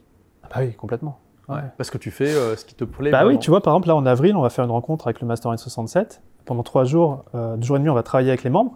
Et le week-end qui suit, tout le monde vient avec ses familles pour échanger. Parce que la, valeur famille, pour moi, j'ai envie de la nourrir. Donc Lauriane, ma femme, sera là, Sacha sera là, ma petite, elle sera chez les grands-parents, certainement. Et tout le monde vient avec sa famille, donc on, on sera, je sais pas, 80, 100, quelque chose comme ça. Waouh Ça va être quoi, un barbecue géant euh? On verra, ça sera Pâques, donc ça sera peut-être la chasse aux œufs de ah, Pâques. Bah super. non, mais euh, pour, moi, toi, c'est vraiment l'intégration pro-perso. Et euh, tu vois, c'est intéressant parce que juste avant cette interview, je te disais finalement, qu'est-ce qui fait, pourquoi je parle de rebelle intelligent c'est que euh, la, société nous donne un package mm. qui est préconçu. Et euh, le rebelle bête et méchant, il va juste tout rejeter en bloc en disant euh, nos futurs, nos society. et c'est pas très malin parce qu'il y a des trucs intéressants dans ce que propose la société. Ce qui fait que le rebelle intelligent est intelligent, c'est qu'il va choisir sélectivement les éléments dans la société qui lui correspondent et ceux qui lui correspondent pas. Et dans ces cas-là, il va inventer sa propre solution. Là, on voit que finalement, tu as étudié toi-même la structure, enfin différentes structures, et que tu t'es rendu compte que finalement, le, 9h-18h, ça te correspondait. Ouais. Ouais, exactement. Bah, on en revient toi aussi à cette zone de génie d'énergie. C'est en fait, je pense qu'il faut d'abord se connaître vachement soi-même pour après structurer son business autour de ça et hmm. s'autoriser à le faire. Et soit on l'apprend un peu à ses dépens, je pense qu'on l'apprend à ses dépens en tâtonnant. Hein. Ou soit des fois on le trouve très rapidement, et tant mieux. Mais le risque, c'est effectivement d'appliquer des. Tu vois, je vais faire juste une petite aparté sur. On a besoin de se former pour être entrepreneur. Enfin, c'est en permanence. En permanence. Et il y a des structures que notre mentor va nous enseigner, qui vont fonctionner, mais j'invite aussi à rejeter certaines choses si c'est pas en adéquation avec, de manière énergétique, ce que l'on a envie de faire. Donc euh, trier le bon grain de livret ou d'être le bon sceptique, on peut reprendre la méditation que, tu veux, il faut tester. Puis après, juste garder ce qui fonctionne très très bien. Donc là, je pense avoir trouvé un très très bon équilibre sur la façon dont moi je fonctionne, dont j'aime fonctionner. Euh, mais ouais. Tu, tu prends combien de semaines de vacances par an? Je sais pas si j'en prends beaucoup, je pense que j'en prendre plus dans les, dans, dans, les années qui vont arriver. D'accord. Mais je sais pas, je dirais. Vraiment, pour moi, une semaine de vacances, c'est vraiment off. Je dirais, je prends un mois au total. Un mois, ouais. Et là, tu, tu consultes pas tes mails Non. Euh... D'accord, c'est vraiment. Euh, on parlait de mon mentor Dan Sullivan, il a un concept qui s'appelle les Free Days, où, euh, lui, il appelle ça les, les jours de rejuvenation en français, je sais pas si ça se dit. Ressourcement Ouais. Tu vois, en français, je l'ai jamais eu. Ressourcer, je l'ai jamais eu. Mm. Mais c'est aussi important que les, les, jours de travail. Donc moi, je suis plus en mode, dans ma journée, je vais avoir une journée où, par exemple, je vais aller faire deux heures à la salle de sport, qui pour moi est un moment où je vais me ressourcer. Très bizarre, je suis à Paris et euh, j'ai une heure de métro. Et tu dis, mais pourquoi tu prends une heure de métro? Parce que c'est dans mon système où c'est pendant une demi-heure, une demi-heure, je vais écouter du podcast, je vais lire du livre. Et c'est pas du temps perdu. Et c'est pas du temps perdu. Au contraire, c'est si je l'ai pas, parce que à un moment donné, euh, là on est dans, dans les bureaux, mais euh, j'étais retourné chez moi là pendant la période de Covid. J'ai perdu cette, euh, cette ressource et cette, ce pilote automatique de, de, lire et de faire le podcast. Et j'ai vraiment senti, quelques semaines, quelques mois, que j'avais pas la même créativité, j'avais plus ce, ce truc hmm. stratégique. Hmm. Donc en fait, je suis dans un, je me mets dans un système. Je viens au bureau, j'ai la salle de sport à côté, j'ai le métro, et parce que je sais que c'est sain pour moi. Il était un peu comme un chat en fait. Je sais pas, ouais, t'as eu des chats à la maison ou pas? Chez ma grand-mère, en avait. Mais... Parce que les chats, c'est ça, tu vois, ils, ont, ils, sont très attachés à leur routine, mais ils ont leur, leur, routine qui les rend heureux, quoi. Ils sont euh, toujours euh, tranquilles, euh, sans stress. ouais, je suis un chat. Et, si tu perturbes un peu la routine, ils sont perdus. Oui, justement, pour moi, les, les, vacances, je vais te donner une anecdote. Mhm. Donc, pour moi, les non négociables, c'est d'aller trois fois à la salle de sport par semaine. Parce que mhm. je sais que si je le fais pas, il y a pas mal de choses qui s'effondrent derrière ou qui s'effritent. C'est important pour ta, tes performances physiques et psychologiques. Ouais, physique, bien-être, etc. Tu fais quoi de la muscu? Ouais, je vais à la salle. Ou je... Et puis. Euh, T'es un coach tu... J'ai été coaché, donc maintenant j'ai des bonnes habitudes. Mais je, pourrais avoir un coach. Hmm. Je pourrais avoir un coach. Mais dans ma routine, c'est pareil. Mon programme, c'est très routinier. L'objectif, c'est juste de progresser de séance en séance. Tu vois. C'est pas, pas devenir bodybuilder ni rien, mais dans ça, je m'épanouis et je me sens progresser. Et à tel point que, pour la petite anecdote, euh, le cadeau de Noël de ma femme cette année, puisque c'était une semaine de vacances, c'était de m'offrir trois moments dans la semaine où je puisse aller à ma salle de sport pendant les vacances, sachant qu'il y a les enfants à gérer. D'accord. Et, pour moi, c'était le plus beau cadeau du monde. Ah, c'est vrai Ouais, parce que ah ça respectait ma routine et justement, ça venait nourrir ce besoin de, ah, intéressant, de, de, chat. j'ai fait waouh, génial. Alors quand je raconte ça, ça peut paraître complètement euh, bizarre, mais au moins. C'est euh, comme ça que tu fonctionnes. Ouais, c'est comme ça que je fonctionne. Ouais. Est-ce que ça explique aussi euh, pourquoi tu, tu, restes en France? Je dis ça parce que beaucoup, beaucoup d'infopreneurs qui font plus d'un million s'en vont. Pour différentes raisons, notamment fiscales.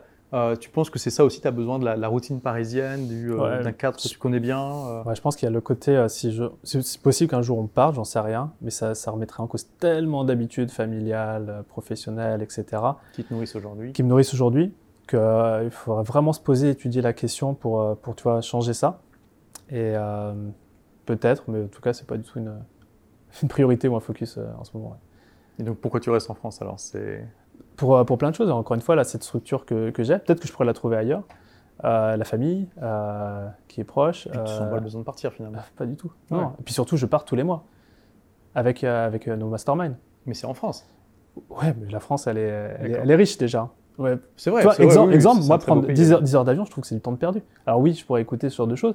Mais, tu... mais tu, rigoles. C'est euh, 10 jours de métro, tu vas pouvoir euh, y aller à fond en podcast. Oui, très, très bien, mais je sais par exemple que dès que je suis. Je challenge un peu là, mais. Ouais, non, mais moi, je vais te rechallenger là-dessus sur les, sur les, habitudes. Mhm. C'est hyper compliqué de bien manger quand tu es en voyage, c'est hyper compliqué de faire ton sport, c'est hyper compliqué, tu vois. Donc, mhm, moi, le voyage, ça s'anticipe avant, après, mhm. pour rester dans la routine. À chaque fois, j'ai cassé des routines qui sont serviables, c'est dès que j'ai eu un changement d'habitude, dont le euh, voyage.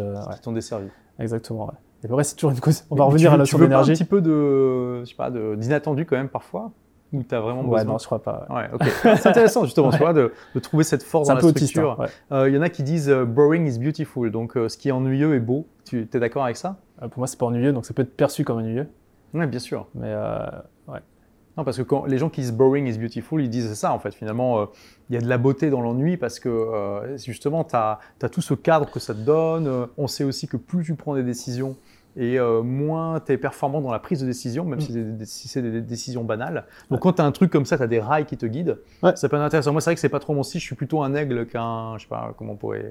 Qu'un chat, quoi, du coup, euh, mais euh, mais c'est intéressant, justement, de voir... Après, le boring... Parce qu'on a à la fois des points communs et, aussi des points où vraiment on n'a pas du tout la même approche. Ouais, mais sur lequel on s'entend. Oui, absolument. On se comprend. Ouais, et c'est enrichissant, justement. Ouais. quand tu vois, genre, quand je te dis je lis énormément et dans mon podcast, mon côté qui pourrait être boring de cette vie structurée, j'ai un échappatoire énorme à travers ces, mentors que je lis, que j'écoute. Hmm. Donc ma créativité, elle est sollicitée tout le temps, tout le temps. Le cerveau qui fuse. Mais c'est plus intellectuel que expérientiel peut-être, tu vois. Euh, hmm. C'est-à-dire de voyager, de découvrir des nouvelles cultures, euh, que j'aime bien. Mais, euh, mais ça, c'est intéressant justement pour tous les gens qui nous regardent et qui ne bah, sont pas forcément aigles ou, ou, aimeraient en être un mais peuvent pas parce qu'ils doivent taper leur boulot et le métro boulot dodo. Hmm. voilà, là, tu leur donnes des pistes pour utiliser ça de la meilleure manière ça peut être une force si vous l'utilisez euh, bien en fait. Mm. Et aujourd'hui, parlons un peu de ton équipe. Euh, donc là, on est dans tes bureaux, c'est pas vraiment tes bureaux. On, est dans une salle qui a été euh, réservée, mm. dans un espace de coworking où tu loues un bureau, qui est, bon, je sais pas, il fait quoi, 20 mètres carrés Moins? Peut-être moins, 15, qui est assez allongé. Et tu as une équipe, tu as dit tout à l'heure, de 15 personnes, hein, c'est ça? Donc en, gros, il n'y a pas. Enfin, les bureaux, c'est plus symbolique qu'autre chose, j'ai l'impression. Tu me dis si je me trompe. Hein. Euh, la raison, la raison, il y a plusieurs raisons. Alors, on est 15 collaborateurs, mais en temps plein, ça fait 7 Ils sont personnes. tous à Paris? Non, justement, on n'est que deux à Paris. Ah oui, ok. Euh, troisième, troisième personne qui va arriver. Euh, mais, Les autres sont en France ou? France, à l'étranger. Mhm. tous, des, tous des Français ou francophones. On a aussi des Suisses dans l'équipe. hein. Et donc, on travaille de manière asynchrone depuis déjà très longtemps. D'accord. Donc, on a notre structuration, et d'ailleurs, c'est ce qu'on enseigne. C'est, c'est Donc ce côté- pas d'horaire de bureau? Non, il n'y a pas d'horaire de bureau. Après, on a des, des- des pulsations avec l'équipe qui sont très cadrées, si tu veux, dans la semaine. Euh, mais au-delà de ça, euh, on a des gens, enfin, notamment par Mélanie, qui est coach chez nous, qui est au Mexique, tu vois. Hmm. Mais ça ne l'empêche pas de servir nos clients en tant que coach sur l'après-midi. Et c'est donc très très bien, parce que du coup, ça offre aussi euh, une, une plage horaire pour, pour nos membres qui, qui n'est pas le matin. Donc c'est toujours enrichissant, même faire des calls le soir. Mais pourquoi les bureaux? D'une part, c'est que dans la vision que l'on a de la boîte, on va avoir de plus en plus de monde aussi, je pense, dans, sur, sur place. Et tu l'as vu, c'est hyper lumineux, c'est hyper inspirant. On a vu Mhm. Sacré-Cœur, etc. Euh, on pourrait, moi je sais que ça me stimule en fait. Donc un, c'est pour venir avoir mes, une demi-heure de métro, mais moi à Paris je pourrais faire ça n'importe où. Deux, c'est dans ma vision de boîte. C'est qu'il y a trois ans, quand j'ai fait cette vision-là, je voyais un, bureau comme ça, hyper lumineux. Mhm. Parce que que j'ai souffert de travailler dans des endroits un peu plus sombres. Et je pense que C'est un peu le problème à Paris. Ouais. C'est facile de se retrouver dans des endroits sombres. mais tous les jours de venir. Et puis bon, t'as vu mon setup, j'ai un écran énorme et tout ça. Je- moi, j'ai besoin, tu vois, d'avoir un écran énorme pour mettre trois écrans dessus pour pouvoir bosser. On dirait un cockpit de- d'avion, mais si j'étais juste avec mon laptop, j'ai mon laptop aussi. Ouais. je suis un peu geek aussi sur les bords. Ah oui, ça je te comprends. Je. Donc, euh, donc il y, a- il y a de ça ça. fait plaisir d'avoir du, du bon du bon matos. Ouais. Mais C'est c'est comme un, un boulanger. Si tu veux faire du bon pain, il faut un bon four, quoi. Absolument. Absolument, la métaphore, elle était juste, euh, elle était pétée. Mais, euh, non, mais vrai, voilà, c'est il ça. faut, il faut des bons outils. c'est Et il faut tout. des bons outils, exactement. Ouais. Et ça, ça rend le plaisir du travail encore plus Exactement, ouais, ouais. Et puis ça, me- ça me permet aussi de, bah, de couper avec, avec, euh, avec la maison. Quoi. Donc, euh, donc voilà, et ce qui est assez bizarre, c'est que c'est pas bizarre, mais maintenant, dès que. Parce qu'on a quand même du monde qui vient dans le bureau pour faire des entretiens sur deux choses, bah, tu il y a un petit côté belle marque employeur, qui est un vrai sujet dans, quand tu veux structurer ton équipe, attirer des talents, etc. Où euh, bah, le fait d'avoir une présence physique contribue à la crédibilité de la marque et, euh, et aussi de se Tu dire. euh, crois ouais, ouais, pour, pour recruter. ouais, pour recruter, Ouais, ça joue. Mhm. J'ai discuté avec euh, un de nos, bah, nos- la boîte avec qui on travaille sur les finances, qui ont eux pris euh, un coworking à Concorde. Et l'intérêt, c'est pour que les talents, jeunes notamment talents, aient un point central à Paris, dans un bel endroit. Ce qui fait que c'est hyper attirant par rapport à une autre boîte, si tu veux, qui ne le ferait pas. Mais si dans ton cas, les gens sont pas à Paris, du coup, c'est pas. Non, non, non. Mais bon, ça, c'est maintenant. D'accord. Ça, ça va grossir. C'est assez paradoxal d'avoir euh, des bureaux sans horaire de bureau finalement. Ouais, bah, tout dépend de pourquoi tu as le bureau. Hmm. Mais d'accord, tu quand, tu, quand tu recrutes, tu cherches pas forcément à avoir des gens euh, proches physiquement, c'est pas, pas un critère. Moi, bon, je te dis, j'ai une équipe là, on est quasiment 30 maintenant, euh, ils sont dans le monde entier, et ça nous intéresse pas trop de savoir où ils sont en fait. Tant, tant qu'ils ont une bonne connexion Internet, c'est euh, c'est intéressant, on n'a jamais eu de bureau. Donc, euh, Et encore une fois, une approche différente, mais Ouais, ça ouais. fonctionne. Ouais. Et je pense que ça doit refléter aussi la, la personnalité de. Et pour toi, c'est aussi pour séparer vraiment concrètement le, le- le perso du pro, tu bosses jamais à la maison. Très rarement. Très rarement. Très, très rarement. Ok. À la maison, tu t'occupes de tes enfants et tu profites de ta femme. Bah ouais. Ouais. Et donc là, juste avant, dans le déjeuner, avant l'interview, tu m'as dit un truc qui m'a vraiment surpris. Mm. C'est que tu m'as dit toutes les réunions, on les fait en anglais. Mm. Et même les communications aussi, c'est ça, dans, dans l'équipe Mm. Euh, Alors qu'aujourd'hui, il n'y a que des francophones, Mm. on est d'accord. Donc là, vraiment, euh, je t'avoue, je suis Pourquoi vraiment surpris. Pourquoi? Mais pourquoi? Oui, euh, vas-y, partage-nous. C'est euh, une découverte et euh, d'une part, c'était une obligation, après une découverte et après, on s'est dit qu'on avait fait le bon choix. D'accord La- D'abord, l'obligation, c'est qu'on on a travaillé avec un, avec un Américain pendant deux années qui parlait qu'anglais. Et moi, je parle anglais tout le temps, j'écoute en anglais. Euh, donc, si tu veux, ça paraissait naturel. Mhm. Et euh, ça s'est un peu imposé dans la structuration de la boîte de tout faire en anglais, les meetings. Ça t'a pas bloqué que le gars parlait pas français quand tu l'as recruté? Non, non, parce que moi, je parlais déjà anglais dans ma tête tout seul avec. euh, D'accord. Non, mais je raisonne en anglais et tu te rends compte que la langue du travail, quand même, l'anglais est hyper, euh, hyper efficace. Oui, je suis d'accord. Ouais, On, on pense pas de la même manière qu'on pense en anglais. Il y a certaines choses qui sont plus efficientes. ouais. C'est vrai. Donc ça, ça, ça a joué et c'est parti de là. Et, on puis- voit que des fois, tu as des mots qui t'arrivent en anglais. D'abord, comme moi. Mais, Parce qu'il y a des mots, d'ailleurs, parfois, on n'arrivait pas à trouver les traductions. C'est plus pertinent en anglais qu'en français. en Ouais. fait. Ouais, sans, sans aller dans le Jean-Claude Van Damme, ça c'est sûr, mais après, bon, c'est juste une réalité. Et, et je sais que nos, confrères québécois font vraiment attention à pas mettre de l'anglais de- dessus, donc ça c'est marrant. Des fois, je parle plus anglais qu'eux. Coucou à nos amis québécois. Ouais. Et euh, ça, c'est une première chose. Mais après aussi, on s'est dit dans la vision de la boîte, bon, c'est plus moi qui me, suis- qui me le suis dit, c'est que bah, on va tout structurer en anglais, parce qu'à un moment donné, ce qu'on fait là sur le marché francophone, quand on sera amené, je ne sais pas dans quelle année, à le déployer à l'international, on aura déjà fait tout ce travail de, euh, de faire les choses en anglais. Donc, tu veux, ce ne sera pas une routine, ce ne sera pas un changement, même dans l'équipe qui sera en place pour accueillir la, future équipe. Là, je suis en train de terminer euh, le, livre de Daniel Butler, qui est euh, l'ex-CEO de Captain Train. Mhm. Donc, il a écrit un bouquin en 2021 sur comment scaler son entreprise pour l'exit, donc pour, pour la revendre. Mhm. Et un de ses conseils clés que j'ai relu, c'est faites direct tout en anglais. Hmm. Parce que ça évite de réinventer la roue, il suffit d'ouvrir un autre pays, que ce soit la Hongrie, que ce soit les Néderlandes, tu vas le faire en anglais. Donc, et je pense que ça coûte pas plus de faire et de tout penser en anglais. Alors peut-être pas forcément les réunions d'équipe, mais tout au moins toute la structuration, les process, etc., la documentation, parce qu'à un moment donné, si on a des ambitions, il faudra la traduire. Donc ça, c'est un premier point, mais que j'ai découvert après. Et ensuite, ça, c'est quelque chose que je n'avais pas vu venir. Et, et je fais juste une parenthèse, mais c'est un inconvénient majeur de notre domaine, c'est que si jamais euh, tu vends des produits physiques comme des chaussures ou euh, des vêtements, ben, que tu vendes en Italie, en Espagne ou euh, aux États-Unis, c'est le même produit. Mm. Tandis que nous, il faut qu'on traduise tout, en fait, puisque on fait, on fait du contenu essentiellement. Ouais. et c'est un frein majeur pour l'expansion internationale. Ça, c'est vrai. Ça, c'est vrai. Mais c'est aussi un frein pour nos concurrents qui, qui sont en d'autres langues. Donc, ouais. ça, c'est un, un, frein dans le développement business. Mm. Mais je pense qu'à un moment donné, quand tu es prêt pour l'internationalisation, c'est cool qu'en interne, tu as déjà la structuration business. Tu vois. Moi, je parle vraiment du back-office, de comment tu pilotes le business. Et un deuxième gros avantage que je n'avais pas vu venir, mais qui est clé, c'est que dans nos recrutements, prendre un francophone qui a une vraie appétence pour l'anglais, qui est hyper à l'aise en anglais, j'ai remarqué que c'était des profils qui étaient beaucoup plus euh, euh, bah, avancés, ou tout au moins euh, qui c'était agréable de travailler. Parce que je pense que quand on est français et qu'on a soit une expérience à l'étranger qui nous a permis d'apprendre l'anglais, ou soit de manière un peu curieuse, on a envie d'apprendre, ça montre une caractéristique que nous, on recherche chez les membres de l'équipe. Mhm. Ça Curiosité, apprentissage, etc. Mhm. Et donc, euh, voilà, très clairement, euh, tous les membres de l'équipe parlent anglais. Et tu vas pas me dire qu'il n'y a pas des fois quand même où il y a une tentation de parler en français bien sûr, parce ça, que c'est plus simple. Bien sûr, ça arrive, mais tu verrais notre Slack. Euh, c'est que de l'anglais. Ouais, 75% c'est de l'anglais. C'est dingue. Même moi, je fais pas gaffe, j'écris en anglais, quoi, tout le temps. Mais parce que c'est une façon de fonctionner. Alors, je sais pas Alors s'il n'y a aucun anglophone dans votre équipe aujourd'hui natif, je veux dire, c'est fou quand même. Ouais, exactement. Aucun non francophone. Ouais.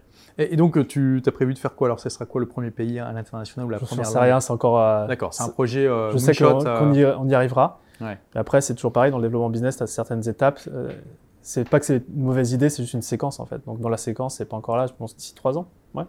Et alors ça va, tu, tu, te sens bien de faire une interview en français? T'as pas la petite goutte là qui... Non, non. ok. Non, non. Donc du coup, tu as démarré comme infopreneur, mais est-ce que tu, tu, te définis toujours comme infopreneur aujourd'hui? Non. Non, je, pense qu'en fait, il y a différentes étapes et tu peux le corréler au chiffre d'affaires de la boîte, mais quand on est infopreneur, moi, la façon dont je l'ai vécu, donc c'est une projection personnelle, c'est que tu es plus artisan, mais dans le bon sens du terme. C'est-à-dire que tu fais tout, tu fais à la fois le commercial, tu fais à la fois le, bon pain, etc. es l'homme orchestre. es l'homme orchestre, exactement. Et puis à un moment donné, bah, si tu veux développer la boîte, tu dois changer de statut, tu dois changer d'identité. Et si tu restes coincé avec, l'identité d'infopreneur, tu pourras. Parce que tout est une histoire de mindset et d'identité. Tu dois d'abord changer d'identité avant de mettre en place les, les bonnes croyances mhm. qui vont derrière te, te, faire mettre les bonnes choses en place. Donc après, c'est genre juste être entrepreneur. C'est pas du tout la même chose. Infopreneur, entrepreneur. Déjà, dis à quelqu'un, un kidam, je suis infopreneur, il va te regarder, il va faire quoi? Ou je suis blogueur.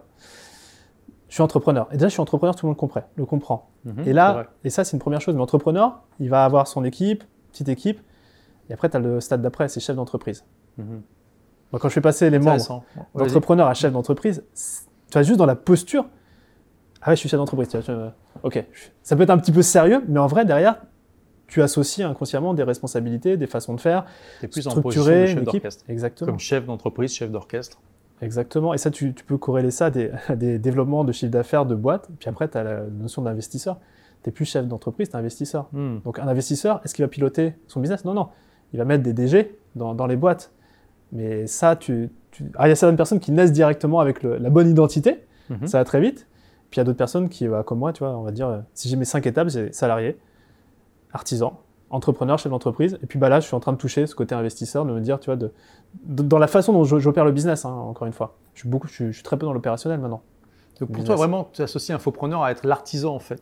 Ouais, mais dans le, dans le sens noble du terme. Oui, oui j'ai bien compris. Mais ok, moi, je vois plus l'infopreneuriat, enfin, être infopreneur comme le fait euh, d'avoir un business qui aide les gens avec le contenu.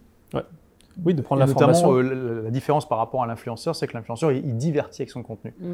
Euh, mais du coup, tu peux aider avec ton contenu sans ah. être l'artisan de la boîte, tu vois. Donc en fait, tu pourrais. Mais bon, après, on va pas, va pas couper les cheveux en quatre, hein, mais. Non, mais tu pourrais dire, je suis artisan avec la spécialité infopreneur, je suis artisan avec la spécialité influenceur, et puis après, toi, tu, tu gravis des, l'échelle comme ça. Hmm. Mais ton métier aujourd'hui, c'est quand même d'utiliser du contenu, tu l'as dit, mais c'est vrai qu'il y a du coaching aussi. Mais normalement, tout ça, ça gravite autour du métier d'infopreneur. C'est en train de changer. Là, je te dis, on fait des masterminds. Euh, franchement, on a développé des compétences événementielles qui, sont, qui vont nous servir pour, pour la suite. Donc, quand j'ai démarré il y a 12 ans, est-ce que j'étais dans l'événementiel? Non, pas du tout. Mais au final, je me rends compte que c'est la valeur, une des grosses valeurs de ce qu'on fait dans la boîte. D'organiser ces communautés, de les livrer et de faire en sorte qu'ils aient une belle expérience. Euh, pour euh, gérer ton équipe comme ça, euh, sans horaire de bureau, tu utilises quel logiciel ou quel système? Alors, je pense que les, outils viennent surtout d'une structure qu'on utilise, qui est mhm. Traction, de Gino Wickman. Je ne sais pas si tu es sensible à, ces, ce qu'on appelle les systèmes opérationnels de boîte. Tu en, as trois ou quatre sur le marché. Tu as Gazelle, tu as Traction, tu as Holocracy, puis tu en as un autre que j'ai découvert récemment qui s'appelle Organizational Physics. Mais l'idée, c'est juste de se dire, je mets un système pour piloter la boîte. Mhm. Et ce système comprend euh, comment je, mets mes process, comment je structure mes, euh, mes équipes, comment euh, la communication des équipes. C'est vraiment du plug and play. Quoi. Comme ton téléphone, ton iPhone, il a un système derrière qui fait tourner l'iPhone avec les applications. Mhm. Ben, en gros, c'est de plugger ça. Donc nous, on utilise Traction. et donc du coup, ça implique qu'il y ait des outils qui permettent de mettre en place ce système-là. Mhm. Donc, de manière assez classique, on va faire la gestion de projet sur Asana. comme moi. La communication d'équipe sur Slack. Ok, moi j'évite. Bah, c'est intéressant de voir. Parce que je trouve que ça, ça, encourage trop les conversations en temps réel. Ouais, ok. Mais sauf je, je veux pas de ça. Sauf que nous, par exemple, on a Slack n'est pas pour gérer les tâches. Donc tu vois, dans Slack, tu C'est pour discuter du coup. Pour discuter ou pour un truc très, euh, très, très particulier. Euh, mais euh, très souvent, quand, ça, quand c'est un truc qu'on ne peut pas répondre en 30 secondes, dans Slack, il y a un petit plugin qui crée une tâche sur Asana. Donc de manière asynchrone, on peut le changer. D'accord. Bon, et du coup, pourquoi pas aller directement sur Asana? Oui, on peut, on peut faire tout. Mais après, il y a quand même des trucs, nous, dans l'événementiel, tu vas pas faire ça dans la Sana, quoi. Quand tu as des trucs à gérer en live, euh, par exemple. Hmm, on a aussi, par exemple, des retours d'informations. Quand nos coachs font un coaching, il y a des automatisations qui arrivent dans Slack qui, qui envoient le résumé de qu'est-ce qui a été discuté dans le coaching. Donc, tu vois, hmm. c'est plus pour de l'information euh, d'équipe. Puis, ça crée aussi une ambiance. Euh, bon. En tout cas, ça fonctionne très, très bien. Et puis, on a hmm. un triptyque, après, c'est toute la suite Google Drive qui nous permet d'avoir toute cette documentation, d'avoir ces fichiers qui, sont, qui ne vivent pas, si tu veux. Dans Asana, ça vit, c'est du projet, ça avance. Dans Google. Donc là, tu as les procédures euh, écrites Ouais, les procédures, les Google Sheets. Dans Google Doc, euh, ok. Ouais, exactement. Et donc ça, c'est euh, structuré. Ça, c'est les, trois outils qu'on utilise de manière, on va dire, c'est un peu le triptyque, quoi, pour nous. Euh, et après, on, en a d'autres. Après, je, peux, non, mais c'est intéressant. Dérouler. Donc, bah, on a deux piliers similaires. Donc, Asana, on a le même logiciel. Moi, je mets plutôt des fichiers Word, Excel sur un Sync qui est un Dropbox mais sécurisé. Le reproche que je fais à Google euh, Sheet, Docs, etc., c'est qu'en fait, Google a accès à, l'ensemble du contenu, mm. puisque c'est pas chiffré de bout en bout. Ce qui pose problème s'ils se font hacker, ce qui pose problème pour des questions de, surveillance, etc., etc. Mais bon. Euh, chacun sa, sa sensibilité là-dessus. moi, moi c'était aussi un de mes métiers, la sécurité informatique. Donc, donc voilà. Et euh, aujourd'hui, tu es, content de ce système, c'est efficace pour, pour ton entreprise? Ouais, c'est hyper efficace. On va même gérer nos meetings, par exemple, euh, TIAC, mais tous nos agendas de meeting, c'est-à-dire les topics qu'on va discuter, sont dans Asana sous forme de tâches. C'est-à-dire hmm. que quand tu discutes, et à un moment donné, euh, ça va quelqu'un qui va prendre la tâche, tu as juste à la signer dedans. Donc tu transformes un item d'un agenda en tâche qui va être, qui va être effectuée par le collaborateur. Donc tu tu perds pas d'informations. Tu as pris l'abonnement payant d'Asana parce que moi j'ai toujours pas compris quand est-ce que je dois leur envoyer de l'argent en fait. si, euh, si, ouais. Ok. Tu, vois une plus-value par rapport à la version gratuite? Je pourrais, je pourrais pas dire, c'est pas moi qui gère ça. D'accord. Mais euh, dans tous les cas. Euh, parce qu'il y a tellement de choses déjà dans la version gratuite. Moi, ça fait je sais pas 6 ans que j'utilise Asana et. Après peut-être que il faut savoir l'exploiter au maximum. Je sais que on l'exploite très très très bien. Après, c'est pas moi qui ai mis ça en place, donc. Tu as pris un spécialiste de ça?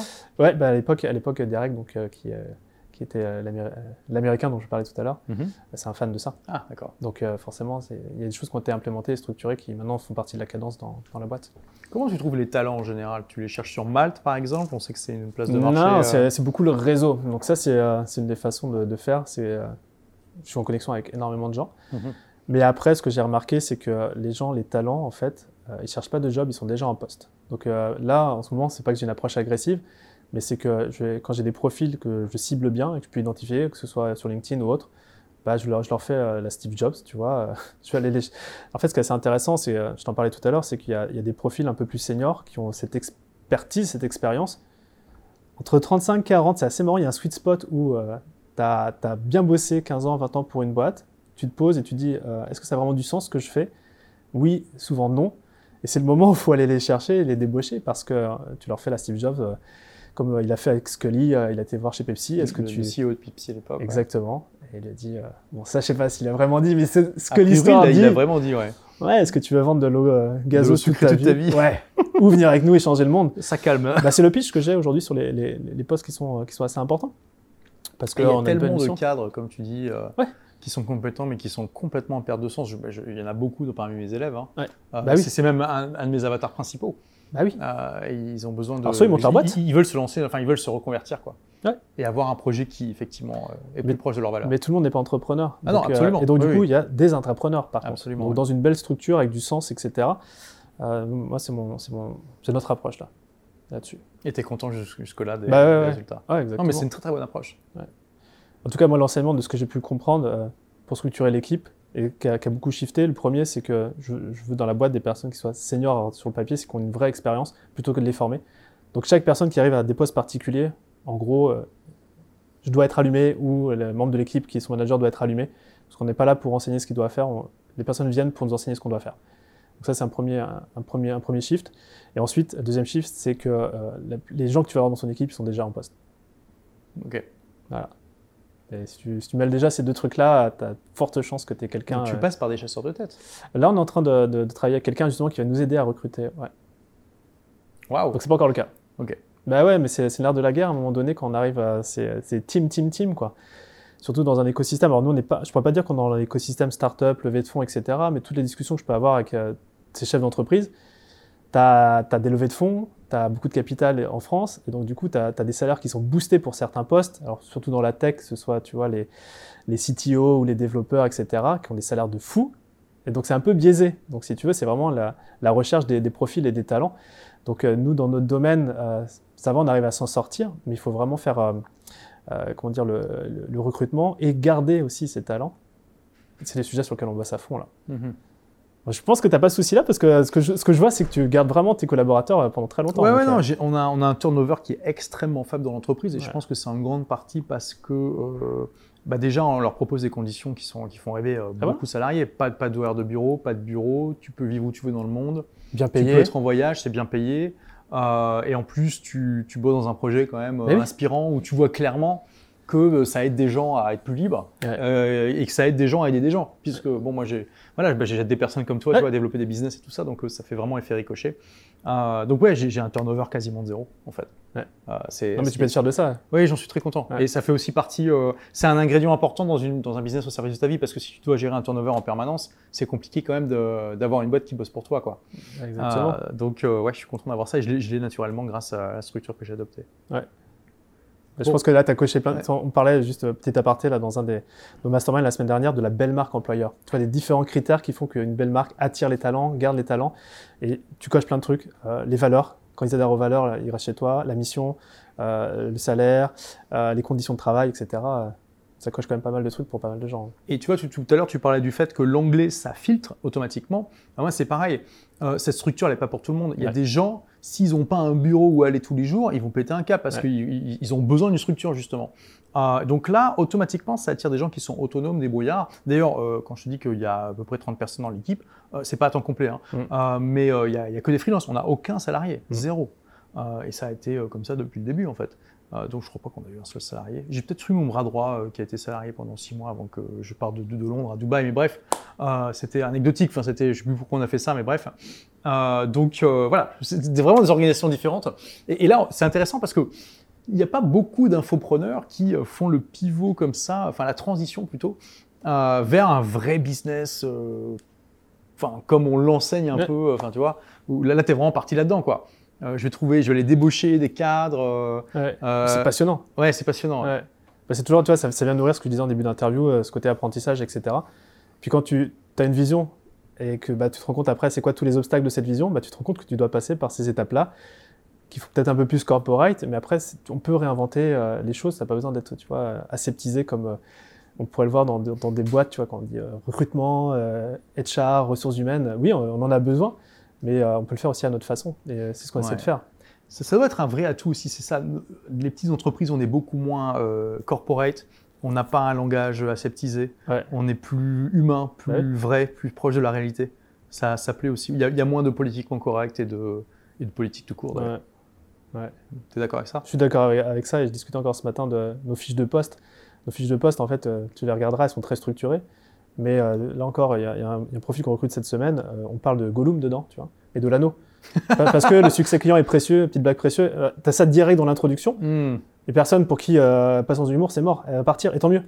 Puis quelqu'un qui va se dire Ah, c'est ah, marrant, ils ont, ils ont un peu d'humour, tiens, je vais continuer. Bah, ça filtre. bah, ça filtre. Hmm. Alors, c'est pas que de l'humour dans, ce que l'on fait, mais au moins, hmm. on assume qui on est. C'est ça, c'est assumer qui on est, en fait. Vous cherchez plutôt les, gens qui, voudraient bosser chez Apple que chez IBM, quoi. Ouais, je pense, ouais, c'est ça. Et euh, question, tu vois, euh, qui, qui que, je trouve intéressante. Euh, est-ce que tu regardes le diplôme des gens que, que tu embauches ou... Non. Ça, parce que, voilà, la réponse. non. C'est pas un critère. Non. Non, les, critères, ils sont, ils sont assez simples. C'est les valeurs Mhm. Donc, est-ce que nos, valeurs, nous, on a cinq valeurs qui sont euh, core value, donc euh, qui définissent euh, notre ADN de boîte. Mhm. Donc, voir s'il y a une adéquation. Mhm. Parce que même si la personne est hyper compétente dans le rôle, si les valeurs s'éloignent, sont, s'éloignent, au bout d'un moment, la relation va s'effriter et, ça ne fonctionnera pas. Voir aussi quelle est la vision de, du collaborateur, rien qu'à un an. Tu vois, est-ce que sa vision personnelle de ce qu'elle souhaite accomplir est en adéquation avec le poste qu'on lui propose? Parce que tout pareil, si, euh, si au bout d'un an, on voit déjà qu'on est complètement sur deux planètes différentes, ça sert à rien d'investir dans la relation de démarrage. Puis après, effectivement, les compétences. Et euh, moi, j'aime beaucoup cette, euh, cette phrase qui est qui de travailler avec des gens avec qui on a déjà travaillé. Mm-hmm. Et en vrai, là, les, les, les, j'ai deux personnes qui arrivent dans l'équipe, c'est des gens avec qui j'ai déjà travaillé quand j'étais étudiant. Ah, d'accord. Mais ça ne veut pas dire que, aussi, s'il y a quelqu'un que je ne connais pas qui vient travailler avec nous, on va toujours faire un test pour savoir si on peut travailler ensemble. Parce que, Donc, tu veux dire un, test quoi Un mois Ouais, un, test. Tu vois, là, on a quelqu'un qui va venir pour euh, qui va devenir la plume de, de, de, la boîte. Bah, je peux te dire qu'on a fait des tests. Donc là, on est encore dans le processus de recrutement. On a trois profils. Bah, on a fait des tests. Déjà, OK, ce que, ce que tu écris, publies par rapport à la voix, tout ça, le ton de Romain, c'est bon, quoi. Maintenant, on va vérifier les valeurs, on va vérifier la vision dans un an. Mais sur le papier, tu sais faire le job et tu le fais très bien. Tu es excellent dans ce que tu fais. Tu vas nous enseigner des trucs. Hmm. Mais ça, si tu fais pas le test avant, tu peux pas, tu peux pas savoir. Donc, euh, sur profil similaire, comme c'est important de. Donc, combien de temps dure le test? Je sais pas. Là, là, par exemple, pour ce profil-là, c'était une, de mes vidéos qui allait sortir dans deux semaines. Mhm. Voici une vidéo, et puis là, je te, donne quelques critères, un peu, mais avec une marge de créativité et de liberté aussi, parce que mhm. je veux pas non plus formater les gens. Mhm. Et je veux voir ce que, ce, que tu, ce, que, ce que tu nous envoies, en fait, tout simplement moi aussi, j'ai mis le test au cœur de mon recrutement et clairement, le diplôme, c'est pas du tout un facteur. Non, euh. ah non le diplôme, c'est vrai que je regarde pas du tout. Non, c'est clair. Mais il y a énormément d'entrepreneurs à qui je parle qui me disent exactement la même chose. C'est quand même intéressant. Parce que tout, beaucoup de gens sont quand même persuadés qu'un diplôme, c'est important, etc. Mais j'ai l'impression que c'est de moins en moins regardé euh, par les recruteurs. Alors, c'est peut-être pas vrai dans le monde corporate, hein, je sais pas. Mais en tout cas, dans les milieux plus agiles, euh, de petites boîtes et tout ça, c'est les tests qui font, qui font bah, Ce que tu veux, c'est c'est en anglais je dirais output, mais qu'est-ce que la personne peut, sortir, Comme produire, résultat, etc. Et euh, moi, je m'en fous, euh. fous, du diplôme. tu vois, euh, Non, puis on est des exemples de gens bah qui, voilà, soit n'ont pas de diplôme, soit en ont eu, et qui sont formés par eux-mêmes dans tous les cas. Ouais. moi, ce que j'ai vraiment cherché, justement, c'est la curiosité. Est-ce que as, si tu as une problématique, est-ce que tu, tu sais pas faire, ok, mais est-ce que tu auras le réflexe d'aller chercher par toi-même la solution et d'essayer? Toi, c'est plus le côté ressources. est-ce que tu as des ressources en interne pour aller chercher les solutions toi-même? C'est vachement plus intéressant, si tu veux. C'est comme l'histoire du pêcheur. Ou, oui. de, voilà. ou de donner un, poisson. Exactement. Quelqu'un pêcher. Exactement. Donc non, pas de diplôme. Pas de diplôme, ouais. Intéressant. Tu nous en as déjà parlé euh, en saupoudrant un petit peu euh, tout au long de l'interview, mais euh, quelles sont tes croyances qui sont différentes de celles de la majorité? Est-ce que tu les as, en as identifiées? Ah, C'est tellement intégré. Ouais. Ouais. Mais à travers, à travers le, le reflet, il y a des choses que j'ai travaillé tu m'aurais posé la question entre il y a 10 ans et aujourd'hui, je peux te dire qu'il y a des choses qui ont fondamentalement changé. Mhm. Une peut-être des croyances qui est autour de la perfection, de l'imperfection. Mhm. Maintenant, je pars vraiment du principe qu'on construit l'avion en volant, tu vois. C'est genre, on fait les choses, fait mieux que parfait, etc. Parce que maintenant, j'ai compris que quand on crée quelque chose, soit on gagne, soit on apprend. Et pour moi, c'est clé. Et on l'enseigne. Et je pense que ça, avant, il fallait que ce soit parfait. Donc, qui dit parfait, dit procrastination, dit finalement, Absolument. on fait rien. Donc, tu tombais dans le perfectionnisme à outrance parfois. Ouais, ouais, ouais. ça, peut toucher euh, beaucoup d'entrepreneurs. Bah ouais, je pense que c'est le syndrome du bon élève aussi, tu vois. Mhm. Mais au final, maintenant, j'assume complètement de faire des erreurs et, voire même, on a cette culture dans l'entreprise du. Bon, tu connais euh, Ryan Holiday, euh, euh, comment c'est son 15 The obstacle is the way, donc l'obstacle est le chemin. Je peux commencer en français. Oui, l'obstacle est le chemin. Bah, je ne sais pas comment ça s'est traduit, mais j'adore cet auteur, mais j'ai pas lu ce livre en particulier. Ok. Mm. Bon, bah c'est assez intéressant. je vais pas refaire le pitch, mais nous, on l'a modélisé sur The feedback is the way. Donc notre, une de nos valeurs, c'est justement d'envoyer, de, faire les choses et de récupérer le maximum de feedback pour itérer. Donc on a des processus d'itération complets, donc euh, je suis complètement OK de lancer des trucs qui sont complètement dehors de la zone de confort, de prévenir les membres que c'est la première fois qu'on le fait, et vous avez l'opportunité eh bien d'être ces bêta, toujours pareil, testeurs. Et nous, par contre, on itère le feedback. On itère énormément sur chaque chose qu'on va faire. On a un, process à la fin de chaque projet qui s'appelle le feedback loop, donc la boucle de feedback on va se poser quatre questions. La première, c'est qu'est-ce qui était OK, qui a bien marché, mhm. parce que des fois, c'est intéressant aussi de ne pas oublier ce qui a bien marché, mhm. qu'est-ce qui n'a pas fonctionné? Mhm. Si je devais recommencer ce projet, qu'est-ce que je ferais différemment? Et ça, c'est hyper clé parce que du coup, ça, déjà, ça nous met dans un, dans un état d'esprit de je vais reproduire le projet. Combien de fois l'entrepreneur va créer un truc mais va jamais capitaliser sur ce qu'il a fait? Blogger Pro, tu vois, chaque année, tu le lances. Donc, tu, fais ce feedback. Et après, c'est de se dire, OK, quelles sont les 3 4 actions que je vais mettre en place pour la prochaine fois? L'idée, c'est pas d'implémenter tout, mais c'est d'avoir cette démarche progressive d'amélioration continue. Donc, je pense que ça, c'est quelque chose que je ne faisais pas du tout avant. Mais maintenant, ça fait vraiment partie de la culture d'entreprise et on prend le feedback de l'équipe, on prend le feedback des membres. Donc, à chaque fois, en fait, euh, qu'est-ce que je vais faire l'année prochaine? J'en sais rien. Je vais demander, euh, je vais prendre le feedback et on va construire à partir du feedback, quoi. Donc ça, c'est euh, voilà. Tu parlais des croyances, c'est une des choses qu'on a vraiment mis en place. Donc fait, plutôt que parfait et vraiment aller chercher le feedback. D'ailleurs, tu me disais juste avant le début d'interview que tu, on parlait d'une cliente à toi qui euh, t'envoie beaucoup beaucoup de feedback et que tu prends ça gracieusement et que tu utilises vraiment. Ouais, parce que l'ego, l'ego des fois te dit. oui, absolument. putain, c'est pas bien ce que j'ai fait. Et franchement, maintenant, je suis tellement bulletproof là-dessus. J'ai tellement pris de, de, choses, des fois des choses. Ça a toujours des choses qui m'ont servi en fait. Comment tu as fait pour travailler sur ton ego pour pas qu'il t'empêche d'être l'écoute du feedback? Je sais pas, c'est le développement personnel, c'est la maturité, j'en sais rien. Et puis juste de comprendre que quand quelqu'un te fait un feedback, c'est pas qu'il te veut du mal, au contraire, c'est qu'il il te donne du temps de l'énergie pour améliorer les choses. Et en fait, c'est dans leur propre intérêt. Moi, j'ai un de mes membres que j'adore, il me donne toujours plein de feedback, mais il me dit Je te le dis parce que je sais que l'année prochaine, tu vas mettre ça en place. Donc, tu vois ah, Ils te font confiance là-dessus, ouais. Ouais, bah oui, après, moi, ça fait partie vraiment de notre culture. Euh, notre culture tu, ah, tu veux pas tout euh, mettre en place non plus Non, non, non. Après, derrière, ça, ça, nous donne, c'est ce qu'on appelle des, des, backlogs, tu vois, dans, dans, dans l'industrie tech où euh, tu as plein d'idées pour développer le produit. Après, c'est juste de le hiérarchiser en fonction de, de certaines priorités. On, on passe, nous, par un filtre est-ce que c'est vital, nice to have ou neither en gros, c'est est-ce que c'est vital mhm. On peut l'avoir ou aucun des deux. Donc si c'est aucun des deux, souvent c'est des fausses bonnes idées. Et à partir de ce qui est vital, bah, on essaie de, restructurer, on fait beaucoup de, versions de nos programmes, à minima chaque année. C'est-à-dire, on a capitalisé sur toute cette année, qu'est-ce qu'on a appris et comment on va faire une nouvelle version à partir de ça? Et, euh, et après aussi dans les budgets alloués, parce que souvent c'est facile de rajouter des choses. C'est aussi des fois très compliqué d'enlever des choses, mhm. mais des fois il faut mieux enlever certaines choses pour plus d'efficacité. Ça... ça, ça c'est difficile de renoncer à quelque chose euh, que tu as prévu. Ouais, mais quand c'est moi quand c'est confronté et que ça n'a pas marché, je suis complètement ok pour l'enlever, tu vois. Donc c'est plus une démarche euh, ouais, de, test and learn. Voilà. Tu vois d'autres croyances euh, que tu as et que la majorité des gens n'ont pas? Bah, Déjà, ces deux-là, c'est vraiment pas mal. Euh, peut-être une troisième croyance, et je, je, la, je, la, rabâche pas mal à, nos membres, c'est qu'il n'y a pas d'objectif trop ambitieux, mhm. il y a juste des deadlines trop ambitieuses. Mhm. Intéressant. Donc tu vois, c'est toujours la, vision, tu prends, tu prends un Elon Musk ou euh, j'en sais rien, moi, euh, à Dubaï, les Émirats Arabes Unis, ils ont des visions sur des, plusieurs générations. Mhm. C'est des, des, visions pharaoniques. Tu sais que Dubaï a, a, comme ambition de créer une ville sur Mars d'ici 2117. Ok. Et Parce qu'en 2000, ils vont y arriver. En, 2017, ils ont dit dans 100 ans, on va avoir une ville sur Mars. Il n'y a pas ça dans les pays démocratiques, malheureusement.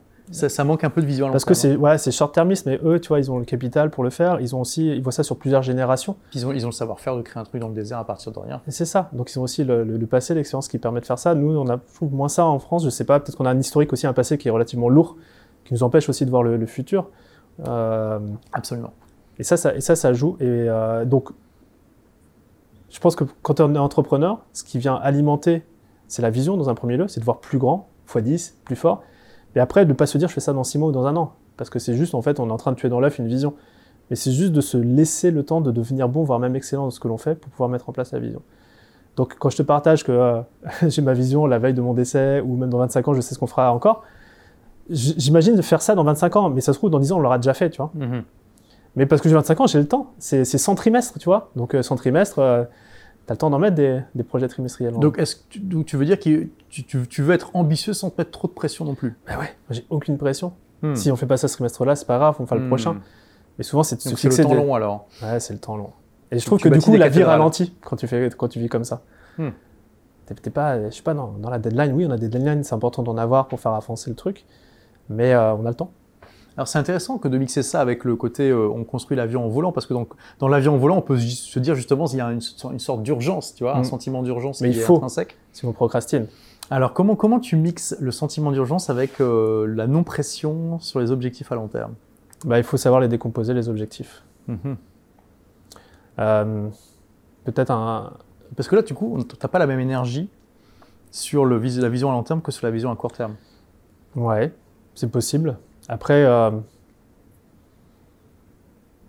tu peux avoir. Les... Enfin, en fait, quand tu as une vision long terme, tu peux avoir l'énergie, mais concrètement, si tu vois pas les choses se manifester au quotidien, bah, tu peux vite perdre la vision. Tu vois, on les connaît, ces séminaires. Euh, euh, flamboyant où tu vas faire la vision et t'es comme ça et t'es chaud et puis après tu te retrouves chez toi tout seul le lendemain et tu, fais... tu, te mates Netflix et tu te mates Netflix toi t'es pas dedans et euh, moi ce que j'ai remarqué euh, c'est que le 90 jours ou le trimestre c'est la période qui est suffisamment longue pour l'être humain de se fixer des objectifs qui sont ambitieux en dehors de zone de confort et un temps suffisamment long pour pouvoir mettre en place les choses. C'est d'ailleurs pour ça que nous, nos, nos masterminds nos groupes, on se voit tous les trimestres.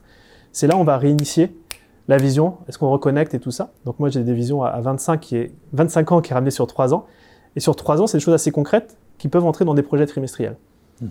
Et donc on fait tout nous en trimestriel. Nos objectifs c'est toujours trimestriel parce qu'on va faire des choses. Tu vois, là on a lancé un podcast qui s'appelle Structure euh, euh le dernier trimestre, là en Q4 2021. Bah, lancer un podcast, ok, c'est dans, notre vision à 25 ans, ça va nous servir, ça va être un vrai actif.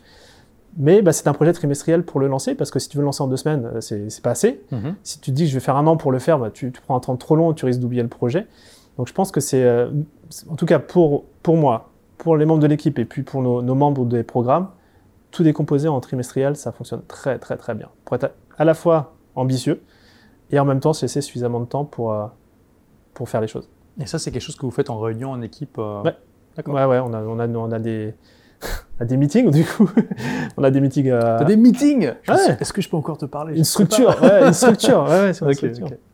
Donc, et ça, tu vois, bon, pour on fixe, on appelle ça des rocks. Et ça, ça vient de la méthodologie Traction dont je parlais euh, tout à l'heure, hein, ces objectifs trimestriels. Donc que les gens peuvent apprendre en lisant un bouquin. Euh. Ouais, puis surtout en appliquant, c'est toujours la même chose. hein, parce que ce genre de choses, tu vois, ces structures, euh, je pense, on a ouais, bien deux ans à, être bien rodé là-dessus. Donc faut pas non plus se dire, je lis le bouquin, je mets en place ça tout de suite. Non, c'est pareil, on crée des habitudes.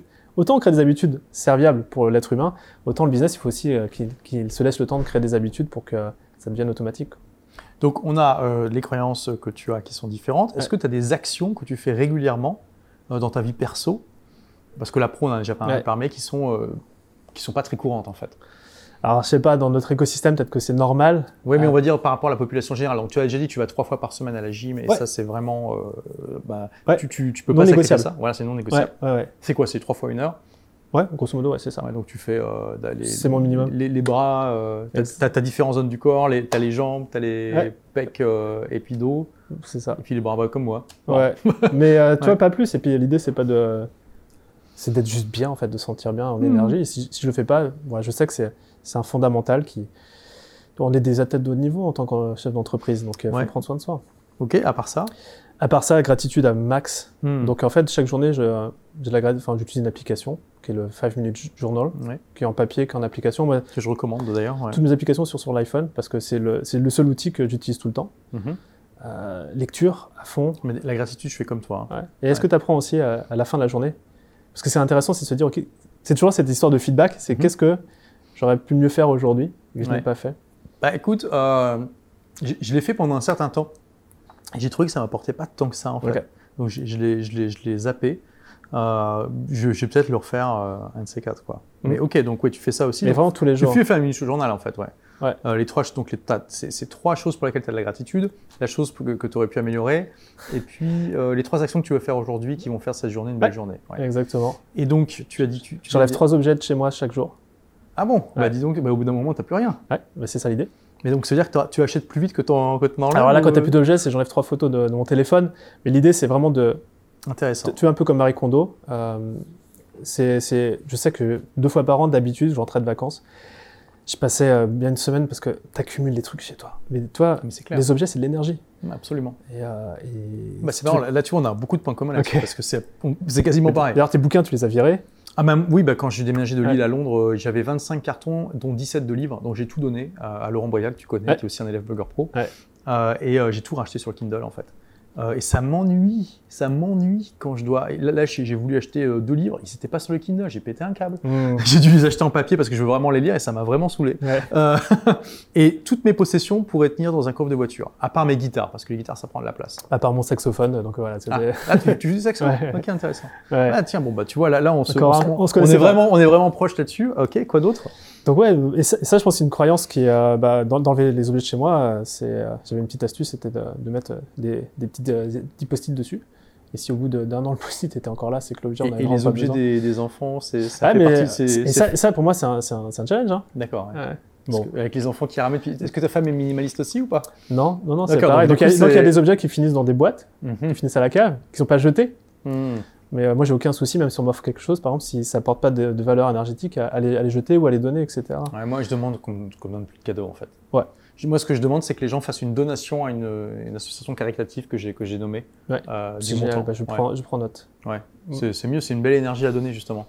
Bah, ça dépend comment on reçoit, on reçoit les cadeaux. Euh, ou alors, je veux une expérience. Tu vois. Pas pareil. Je préfère m'acheter des bouffe, que des. Bonne, voilà, ou voilà, un truc. Euh, où, tu vois que la personne a investi du temps pour faire un, truc particulier. Mm. Ok, quoi d'autre? Et quoi d'autre comme habitude euh, La lecture, podcast? Ouais. Tu médites? Non, ça c'est un truc sur lequel. Ah, euh, faudrait que tu t'y mettes. Bah, faudrait. Rien que le mot faudrait, pour moi ça fait baisser mon énergie. Tu devrais tester. Je devrais être bon sceptique. Et j'ai déjà testé. Ah d'accord. Mais j'ai pas forcément accroché. Hmm, intéressant. Euh, mais euh, une, une, bonne habitude, c'est que je me fais livrer mes plats le midi. Tu es libre de tester à nouveau Oui, tout à fait. Alimentation, je me fais livrer des plats tous les midis. Ok. Sauf quand je, je, je déjeune avec toi. Ce qui n'est pas ton Mais euh, si je me fais livrer tous les lundis matins mes, mes repas du midi. Euh, donc si tu veux, ça me déplugue le fait de qu'est-ce que j'ai mangé. Ça s'appelle Season. Ah d'accord. Euh, ça te les livre pour la semaine. Hmm. Donc j'essaie vraiment de processiser ça. Ça peut paraître extrême. Et puis. Tu sais, moi je mange qu'au restaurant. Ok. Mais je fais, ça fait depuis 2015 que je me fais plus à manger. J'ai décidé de déléguer à l'univers. Et c'est beaucoup plus facile de manger sainement quand tu ouais, mais c'est, en fait, tu te mets sur pilote automatique. Je pense que c'est ça, moi, toutes les habitudes que j'essaye de faire, c'est de, de, ne pas avoir à réfléchir sur les choses qui me font du bien. absolument. Donc, est-ce que, es que tu, tu, vas aussi loin que Steve Jobs qui avait la dix fois la même tenue parce qu'il voulait pas choisir euh, Presque. Tu vois, j'ai, toujours ces mêmes jeans-là. Ces baskets-là, je les ai en trois couleurs. D'accord. Ces pulls-là, je les ai en trois couleurs. Ah ouais, d'accord. Et euh, j'achète tous mes, euh, tous mes t-shirts chez Zara. d'accord. Quand c'est la saison au printemps, oh, j'achète une, une, dizaine. Donc oui, j'automatise ça. J'irais, mais ouais, c'est toujours. tout ce qui me demande de l'énergie, je pense que c'est inconsciemment. Et on en revient à cette notion de qu'est-ce qui m'apporte de l'énergie ou pas. Mhm bah, je, je, délègue ça, je mets ça sur pilote automatique. Donc, euh, ok. Voilà. D'autres choses? Je sais pas, j'essaie juste d'imaginer des trucs où euh, des, amis d'enfance vont me dire Mais t'es un taré là-dessus. Euh. je pense que maintenant ils sont habitués, donc ils me disent, plus. Ok. Ouais. Ouais, bah, au bout d'un moment, c'est le nouveau normal. Hein. Ouais, c'est ça. donc tout à l'heure, tu as, partagé ton chiffre d'affaires librement. Et quel, quel, est ton rapport à l'argent? Et, comment tu te positionnes par rapport à ce que tu vois du rapport à l'argent en France? Ah, Je pense que mon influence américaine me libère sur, euh, sur parler d'argent, tout mhm. simplement. Je crois qu'il y, y, a deux énergies autour de ça, et euh, en toute transparence, je pense que j'en maîtrise une et que je ne maîtrise pas l'autre. Mhm. Il y a la notion de générer de l'argent et la, notion de gérer de l'argent. Mhm. Générer de l'argent, on sait faire. La gérer, je pense que je ne suis pas le spécialiste. Ah oui? Ouais. mais pourtant, tu es minimaliste, tu le dépenses dans quoi? Bah, je dépense pas. Ah oui, Non, je dépense pas, mais quand je dis gérer, je n'investis pas. Exactement. Ah, pas, d'accord. Très peu, et tu vois, en mode, euh, quand je, je travaille, quand je discute avec d'autres entrepreneurs dans nos masterminds, tu vois, tu sens que c'est, ils ont vraiment une énergie, ils adorent, tu vois, que le, moindre limite euro, ou il va aller dans un endroit où ça va, ils vont capitaliser dessus. Donc moi, j'ai pas encore cette énergie, c'est quelque chose, si tu veux, que je, ah, tu, tu gardes tout en cash?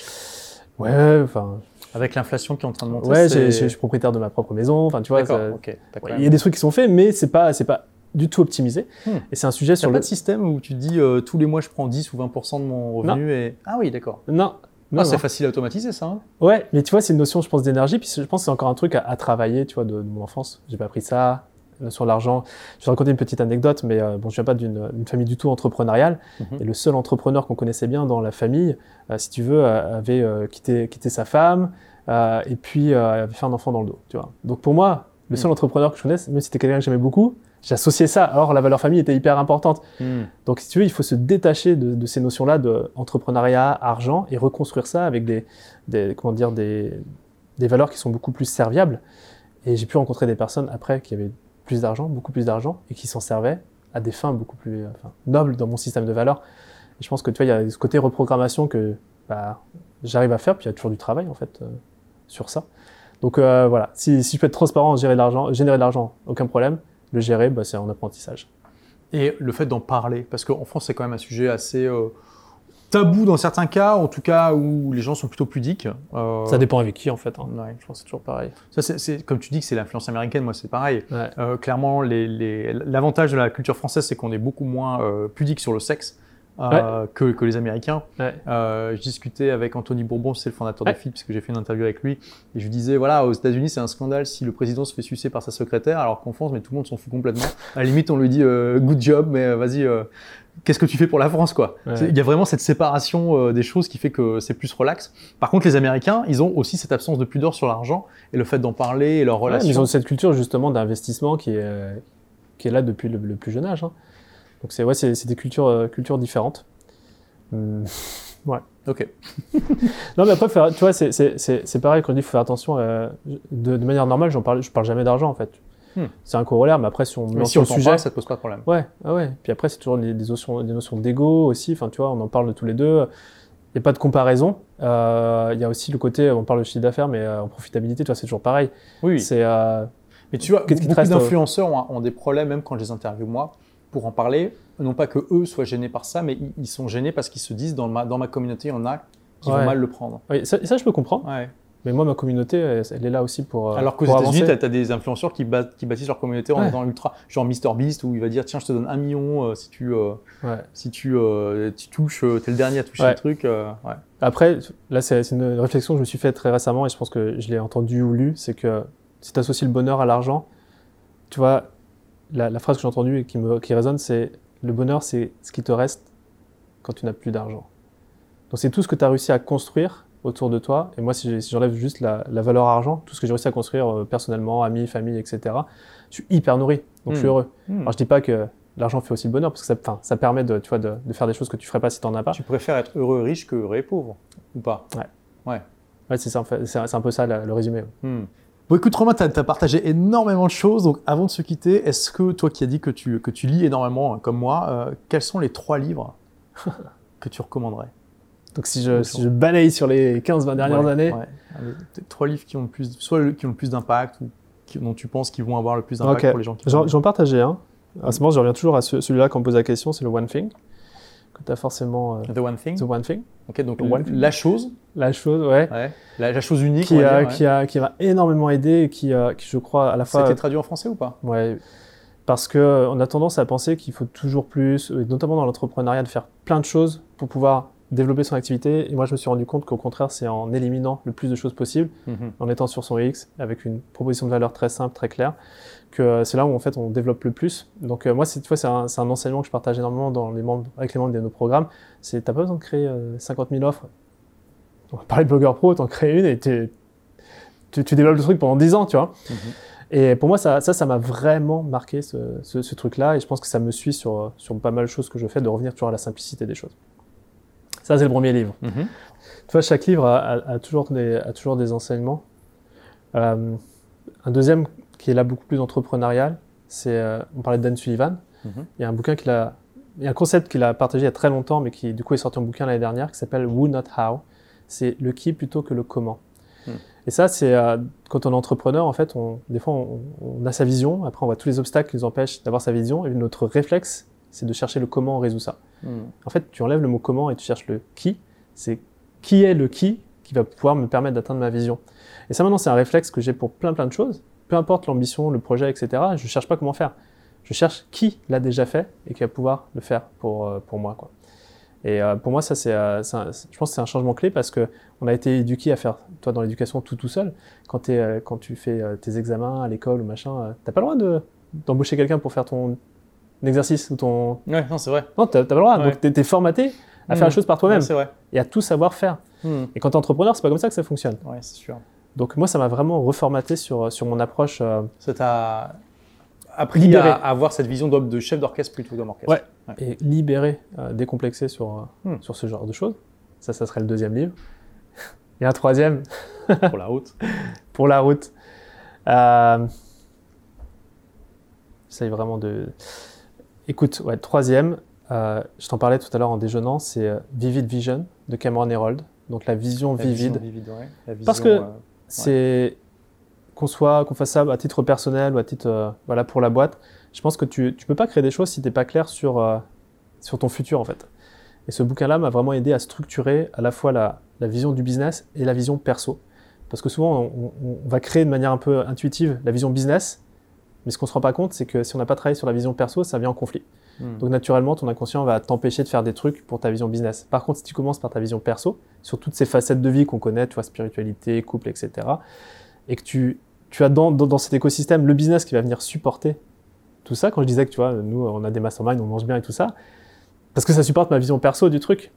Et euh, je sais que quand j'ai lu ce bouquin-là il y a deux ans et demi, trois ans, ça m'a vraiment, tu vois, aidé à, structurer la vision du business. Et je sais que tous les trois ans, je vais repasser par le bouquin, par le framework et, et, réinitialiser ces visions-là, parce que ces visions, elles, se, elles sont, elles sont pas, elles sont pas ancrées dans le marbre tout le temps, elles évoluent. Hein. On, les hmm. fait, on, les fait, évoluer. Donc voilà pour le troisième. Euh, compatible avec euh, et, complémentaire à l'ikigai. Complètement, ouais, hmm. ouais, parce que il y a cette facette pro perso. Alors peut-être pas toutes les, les facettes de, de l'ikigai, mais ça se ressemble. Bah, super, donc là ça fait plus de deux heures qu'on est ensemble, donc clairement les gens qui sont encore là, ils sont des warriors. ultra motivés, c'est des warriors, ils font quoi? Il y a, peut-être 15% des gens qui sont arrivés jusqu'au bout, tu vois. Quel conseil tu peux leur donner, tu vois, s'ils sont là, c'est qu'ils sont ultra motivés, probablement qu'ils veulent se lancer en entrepreneuriat, quel conseil tu peux leur donner pour ça? Tout ce que vous pouvez faire pour apprendre sur vous-même, faites-le. Parce que euh, je vais vous donner plein de choses, euh, StrengthsFinder, zone de génie, toutes ces choses-là, Ikigai, c'est en fait le socle fondamental qui va vous permettre de créer tout ce que vous voulez créer derrière. Donc plus vite vous allez apprendre sur vous, plus vite euh, bah, vous avancerez quoi. Bah, super, merci Romain d'avoir partagé tout ça. Donc pour ceux qui veulent euh, bah, découvrir un peu ton contenu, ils peuvent euh, faire quoi? Aller sur ta chaîne YouTube par exemple? Ouais, Tape Romain Collignon sur, sur Google et puis je pense que sur la chaîne YouTube on a, on a pas mal de vidéos, je partage plus en détail certaines choses qu'on a discutées ensemble. Donc c'est un bon départ. Merci à toi d'avoir partagé tout ça. Et à la prochaine. À la prochaine. Et voilà, cher ami rebelle intelligent, si tu es encore là, tu fais partie des 25%, des 20%, des 2% qui sont restés jusqu'au bout. En tout cas, tu fais partie de la minorité motivée. Donc je suppose que c'est parce que ce podcast t'a plu. Si c'est le cas, eh bien, tu es libre de laisser un commentaire sur ta plateforme de podcast préférée. Et si tu le fais, je t'en remercie par avance parce que c'est grâce à des petits gestes comme celui-ci que ce podcast va toucher davantage de rebelles intelligents et les aider à créer l'aventure de leur vie. Merci d'avoir écouté ce podcast et à très vite pour le prochain.